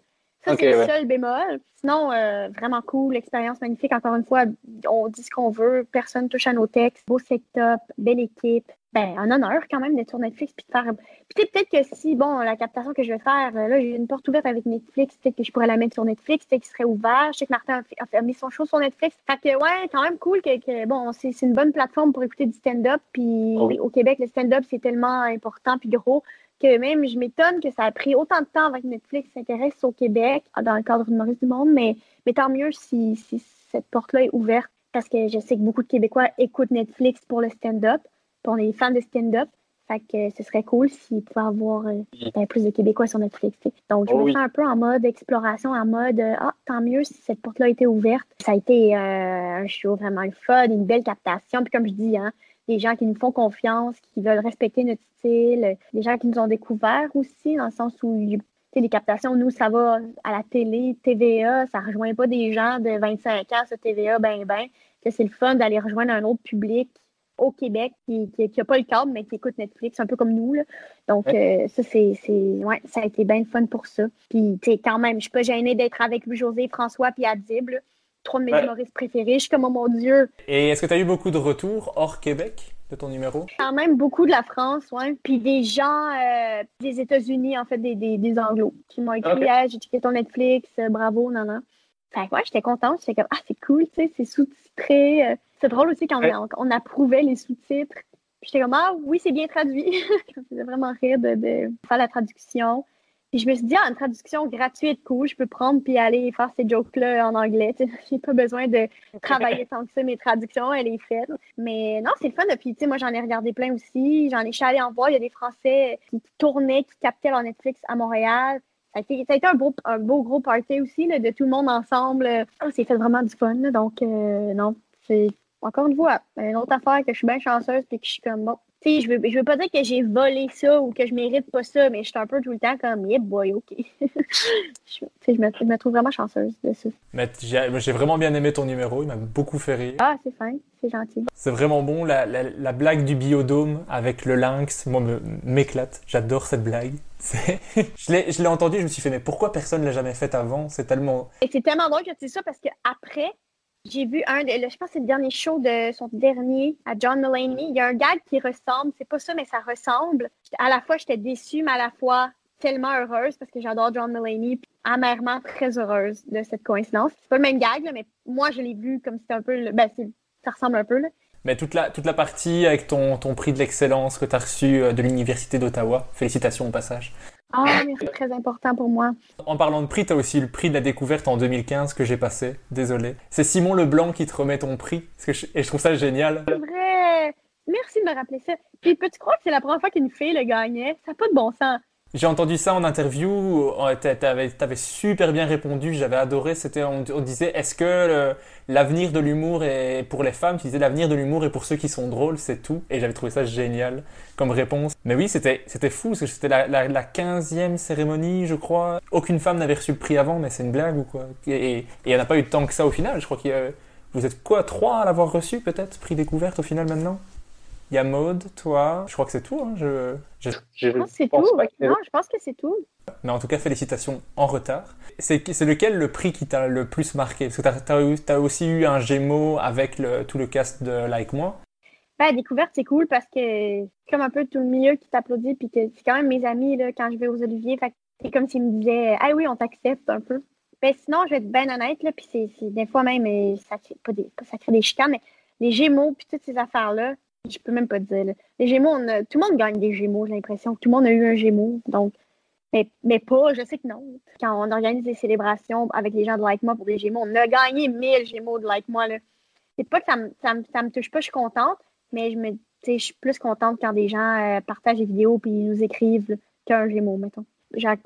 Même là, aux Oliviers, je suis comme. Je suis pas tant que ça dans les, euh, les prix. Euh, J'aime mieux mon prix universitaire, mettons. Puis tu sais aussi, c'est beaucoup. Bon, à un moment donné, tu te rends compte que bon, il y a des gens qui votent, puis les gens qui votent, c'est comme les boîtes. C'est honnête, là, quand tu reçois un prix, c'est- vrai tu mérites ce prix-là, mais pour moi, il y a plein de monde qui mérite plein de prix puis qui les gagne pas. Donc, tu sais, je ouais, je m'arrête pas euh, vraiment à ça. Je suis contente que j'en ai un, sinon, ben, voilà, un peu de même. Dernière chose, c'est qu'en 2019, tu as animé ton premier gala juste pour rire, devant 3000 personnes, une carte blanche, première fois que tu animais un gala. J'ai adoré la vidéo que tu avais faite de dire mais ça va, il n'y a pas trop de monde, c'est une petite salle et puis on voit le, on voit le théâtre immense de 3000 personnes. J'avais trouvé ça tr- très drôle. Et dans le podcast avec euh, Jay Dutemps, vous en parlez tous les deux de votre carte blanche, je trouvais ça trop mignon parce que vous avez l'air tellement content. On est soulagés, hein? Je sais pas, on, se- Oui. on nous sent soulagés. Mais les podcasts avec G, avec du Temps sont toujours super chouettes. J'adore euh, vous écouter parler à deux parce qu'on on sent tellement que c'est deux amis qui discutent. euh, J'adore, au passage. J'aime beaucoup, j'y retourne en février, mais chaque fois que j'y vais, j'ai rien à dire, puis on fait juste parler. mais on, a bien du fun. Puis les cartes blanches, ça s'est bien passé. Ouais, c'était un beau, juste pour rire, un beau, euh, bon, ça c'est, juste pour rire, il y a eu le, un peu le- une période assez houleuse avec Gilbert Rozon. euh, puis là, ils sont comme, je trouve qu'ils sont sortis gagnants de ça. Ils ont fait beaucoup de ménage, puis ils ont un- une toute autre attitude d'il y a huit ans, moi, quand j'arrivais. Il n'y a plus cette espèce de game-là, de plugger les artistes de juste pour rire, puis de ci, puis de ça, puis gna, gna. Tout le monde, on arrive là avec notre équipe créative, on choisit nos auteurs. Euh, c'est vraiment là, un beau changement, non vraiment euh, une belle expérience. Tout le monde, on a pu réellement apporter notre couleur. Avant, tu n'aurais jamais vu, il y avait quand même moi, euh, Adib, Julien, Jérémy, on est des jeunes humoristes. Ça se serait pas vu avant, autant de jeunes humoristes qui animent. Ils nous font confiance. Puis ils nous font confiance au niveau de justement, la création, l'équipe créative. Moi, je suis arrivée là. Thomas a travaillé sur le gala, une de mes amies, Audrey Rousseau. Moi, j'ai voulu mettre des gens de l'avant. euh, Sam Boisvert, euh, ma première partie qui n'a jamais fait de gala, qui n'a jamais fait de gros shows, ils l'ont accepté. Tu sais, Il y a une chouette captation du coup, euh, Sam. tu sais, plein de monde l'ont découvert. Euh, Anas, même chose, qui a quand même gagné une révélation du festival. Puis ça, avant, ça se pouvait pas. Autant de relève sur un gala, ça, ça se pouvait pas. Puis je pense que dans notre manière d'aborder les choses, avec Jérémy aussi, des fois, il nous, il nous proposait des, des gens, des plus vieux ou des, des gens un petit peu plus établis. On disait, ben parfait, on, va, on peut aller voir son numéro au même titre que les autres, au même titre que, que Anas ou que Sam Boisvert. Puis là, c'est comme, ouais, mais lui, il fait pas vraiment ça d'audition. Puis il fait, ben OK, ben il sera pas sur le show. Dans le sens où, moi, je trouve que Anas, il est plus drôle que beaucoup de gens établis. J'ai envie qu'il soit sur mon gala plus que, je nommerai pas de nom, mais d'autres gens plus établis. Puis c'est c'est fini cette game-là de juste mettre des noms pour mettre des noms puis faire un show un peu poche. Mais c'est une bonne chose parce que du coup, tu te reposes pas juste sur ton nom et sur ce qui a marché dans le passé. Ça veut pas dire que ton nouveau show est bon si ton précédent était bon. Non, mais c'est ça, c'est que des fois, c'est des gens qui arrivent un peu pour avoir les cachets, puis sont comme, ok, peu importe, puis ils font un peu n'importe quoi. Mais c'est le fun d'avoir des gens que tout le monde avait le couteau entre les dents, de faire un show drôle, tu sais, entre amis. Que c'était un beau trip de gang. Qu'est-ce qu'on peut te souhaiter pour la suite de ta carrière? Ben, d'être moi dans le contrôle par rapport à, à- aux, aux- choses que j'accepte puis que j'accepte pas. Moi, me poser la question est-ce que je suis capable ou non, puis juste d'essayer de foncer plus, de retrouver cette espèce de pas naïveté, mais ouais, je veux dire de même une petite naïveté, de une candeur en fait que j'avais à l'époque des SNL ou de quand je suis arrivée, un peu cette espèce de bon, il n'y a pas de conséquences, cette espèce de petite candeur là, j'essaie toujours de la garder vivante, fait que ouais, la garder plus, vivante que jamais. Mais Je me mettais à ta place. Quand je t'ai envoyé pour le podcast et que tu m'as répondu, je me suis dit c'est génial, elle me répond. Mais après, je me suis, j'ai été voir ton Instagram, je me suis dit tu es suivi par 250 000 personnes. Est-ce que c'est pas une pression énorme quand tu postes quelque chose de, de te dire que tu es suivi par autant de monde? Parce que moi, des fois, je veux, je veux poster une blague, je me dis euh, je suis suivi par 300 personnes, j'hésite. Alors 250 000, ça me choque. Euh, ouais, des fois, j'y pense, j'y pense, j'y pense vraiment. Mais en même temps, c'est ça, c'est il y a des gens qui te suivent parce que c'est honnête, puis c'est toi qui gères ton compte, puis ils ont un peu accès à toi, qui t'es vraiment, tu sais. Des fois, je me dis, oh mon Dieu, je vais vraiment publier une photo, un story de, de, je sais pas, mon salon? Et je veux pas vraiment que les gens ils voient l'intérieur de ma maison. Mais en même temps, c'est bon, c'est l'intérieur de ma maison, c'est pas l'intérieur de genre euh, mes bobettes. là, ça va, tu comprends? Je me, je me, je vais essayer de me, de, de dédramatiser un peu, puis d'être honnête là-dedans. Puis je pense que les gens, ils aiment ça, ils veulent ils veulent quelque chose de vrai. Comme nous, les gens qu'on suit, là, les, les, les, les, gens qu'on suit sur Instagram, on aime ça quand, quand c'est juste real. J'espère, en fait, j'ose espérer euh, offrir un peu de, de, justement, de realness dans ce monde où tout est parfait et tout est beau et tout retouché. Un peu ça avec l'Instagram, mais puis ça rejoint des gens. On- je parle à des gens. Moi, sur Instagram, après, on, discute sur des affaires, puis on rit, puis on connecte. Fait que je me dis, surtout en mode pandémie, je suis comme, hey, c'est quand même un- une belle plateforme pour connecter. Tu sais, c'est vraiment, c'est vrai que ça peut faire une différence là, quand je partage des affaires ou quand je. que J'essaie d'en profiter puis de- de- de- d'être digne de cette tribune-là. Ouais, c'est ça. Je vais le dire de même. Mais je trouve, je trouve ça chouette avec tous les, les humoristes québécois qui sont suivis par énormément de monde, qui sont pour moi des, des grandes stars que je vois un petit peu sur le piédestal que tu disais tout à l'heure, et qui me répondent euh, bah oui, on peut faire un podcast, pas de problème, euh, on peut discuter. Je, trouve ça, je trouve ça super chouette. Donc euh, merci. Ben oui.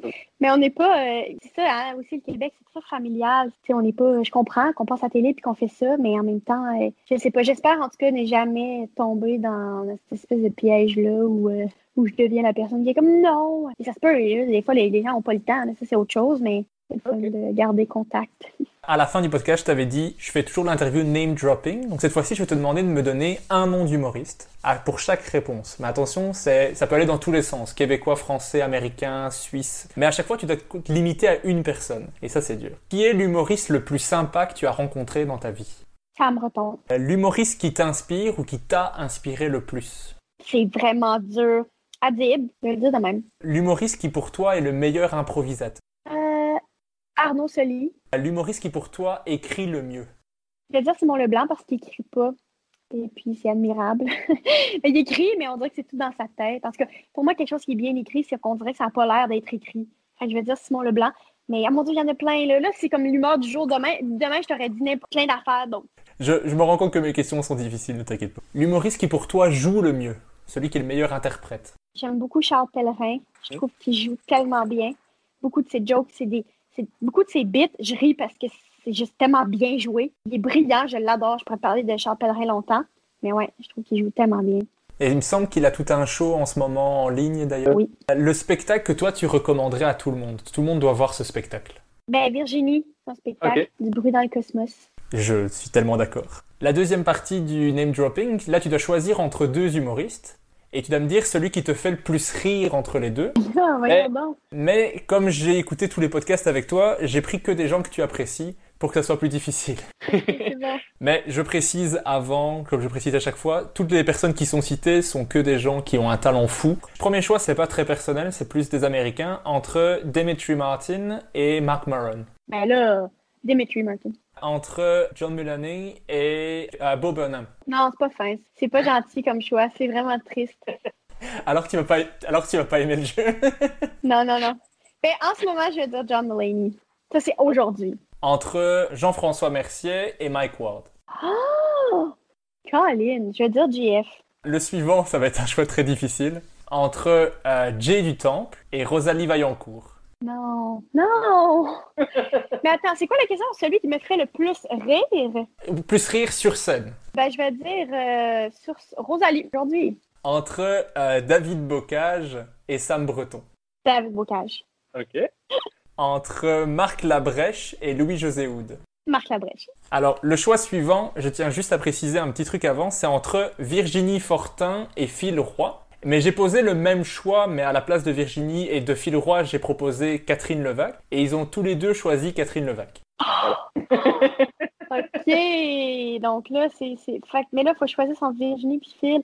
Euh, je vais dire Virginie, mais en même temps, en mode sketch, c'est Phil. Personnage, c'est Phil. Ok. Stand-up, c'est Virginie. Personnage, c'est Phil. Les deux ont dit des choses assez, ah, vraiment très gentilles par rapport à toi. Il y a, je crois que c'est Phil Roy qui disait qu'il t'admirait. Ben là, c'est réciproque, vraiment. Mais tu sais, Phil et moi, on a vraiment. euh, on a commencé ensemble. Il y a tellement d'affaires qu'on a vécues ensemble, les deux en même temps. Pour vrai, on a vraiment une relation euh, très particulière. On, on se comprend beaucoup, beaucoup, beaucoup. Je pense que c'est l'humoriste. Si tu avais fait un- un- un- une catégorie qui est l'humoriste qui te comprend et qui te comprend le mieux, c'est Phil Roy. Entre Anas Assouna et Mehdi Boussaïdan. C'est tough! En fait, j'ai fait un show avec eux dernièrement. Ils sont tellement bons, les deux. Je veux dire Anas parce que je suis en mode, je veux que les gens connaissent Anas. Ouais, et il faut qu'ils aillent voir, c'est Les Fleuristes. Il, il a fait une série qui s'appelle Les Fleuristes qui est vraiment bonne. Il est bon. Entre Yannick de Martino et Philippe Audrey, la rue Saint-Jacques. Euh, je veux dire, sur scène, Yannick. Ok. Ouais, Yannick. Ben, en fait, Yannick, il me fait rire, là, tellement rire. C'est un des humoristes qui me fait le plus rire. Entre Sam Boisvert et Pierre-Yves Roy Desmarais. Ben, voyons donc. Euh, Sam Boisvert. Mais je connais plus son stock aussi. Et tout dernier choix, entre Adib Al-Khalidé et François Bellefeuille. Je veux dire Adib, mais aujourd'hui, j'aime beaucoup Adib. Il y a des journées, j'aurais dit François, mais j'aime beaucoup, beaucoup Adib aujourd'hui. Donc, je vais dire Adib. Ça va, mes choix étaient assez difficiles. C'est difficile. Ouais, ouais, c'est vraiment difficile. Et la toute dernière question que je pose à tous mes invités, c'est qui est-ce que tu aimerais entendre dans le prochain épisode? Ah, des gens que t'as pas. Ben, peut-être quelqu'un, euh, soit vraiment plus vieux ou plus Mhm. jeune, mettons, qui est ailleurs, qui a vécu plus que nous, ou que, ben, t'as eu Jean-Thomas quand même, mais, tu sais, mettons, plus vieux que ça, ou plus jeune, genre, qui, justement, un genre de Anas, ou ça me va quelqu'un qui commence, ou Rosalie, je dirais ça, pour avoir des avis, euh, des avis différents. Quelqu'un qui, qui, qui vient de, euh, un français ou qui a fait l'école, puis qui pourrait parler de son processus, ça serait intéressant, ça aussi. Quelqu'un qui vient d'ailleurs, ouais. Mais voilà, merci énormément d'avoir répondu à toutes mes questions. Ben, merci à toi. Puis euh, bonne chance, j'espère. Puis, j'espère vraiment que, tu vas mettre ton projet euh, à exécution et, venir à Montréal ou juste faire des shows, des petits bars ici et là. C'est vraiment cool. Mais là, pas en ce moment, il n'y a rien. Mais tu me dis, euh, bon, en même temps, tout le monde est très, très, très ouvert. mais il y a tellement de monde avec, à qui tu peux écrire. Puis ils vont te booker sur des soirées. Puis tu vas avoir bien du fun. Puis tu vas être bien accueilli. Mais venir jouer à Montréal, c'est sûr que je le ferai. Ça, c'est, ça, c'est sûr à un moment donné. Ça se fera. L'école, c'est plus compliqué parce qu'il y a beaucoup plus de choses à mettre en place. Oui, il y a beaucoup, de- il y a beaucoup de choses à gérer. Mais en tout cas, dès que tu es à Montréal, tu le dis, puis euh, il va y avoir plein de monde pour euh, te booker, puis euh, t'aider, t'accueillir. Merci beaucoup. À bientôt.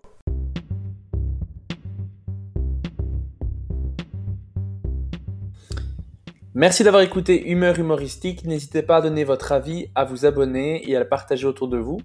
Si vous avez détesté, écoutez suivant. Il sera mieux. Bisous.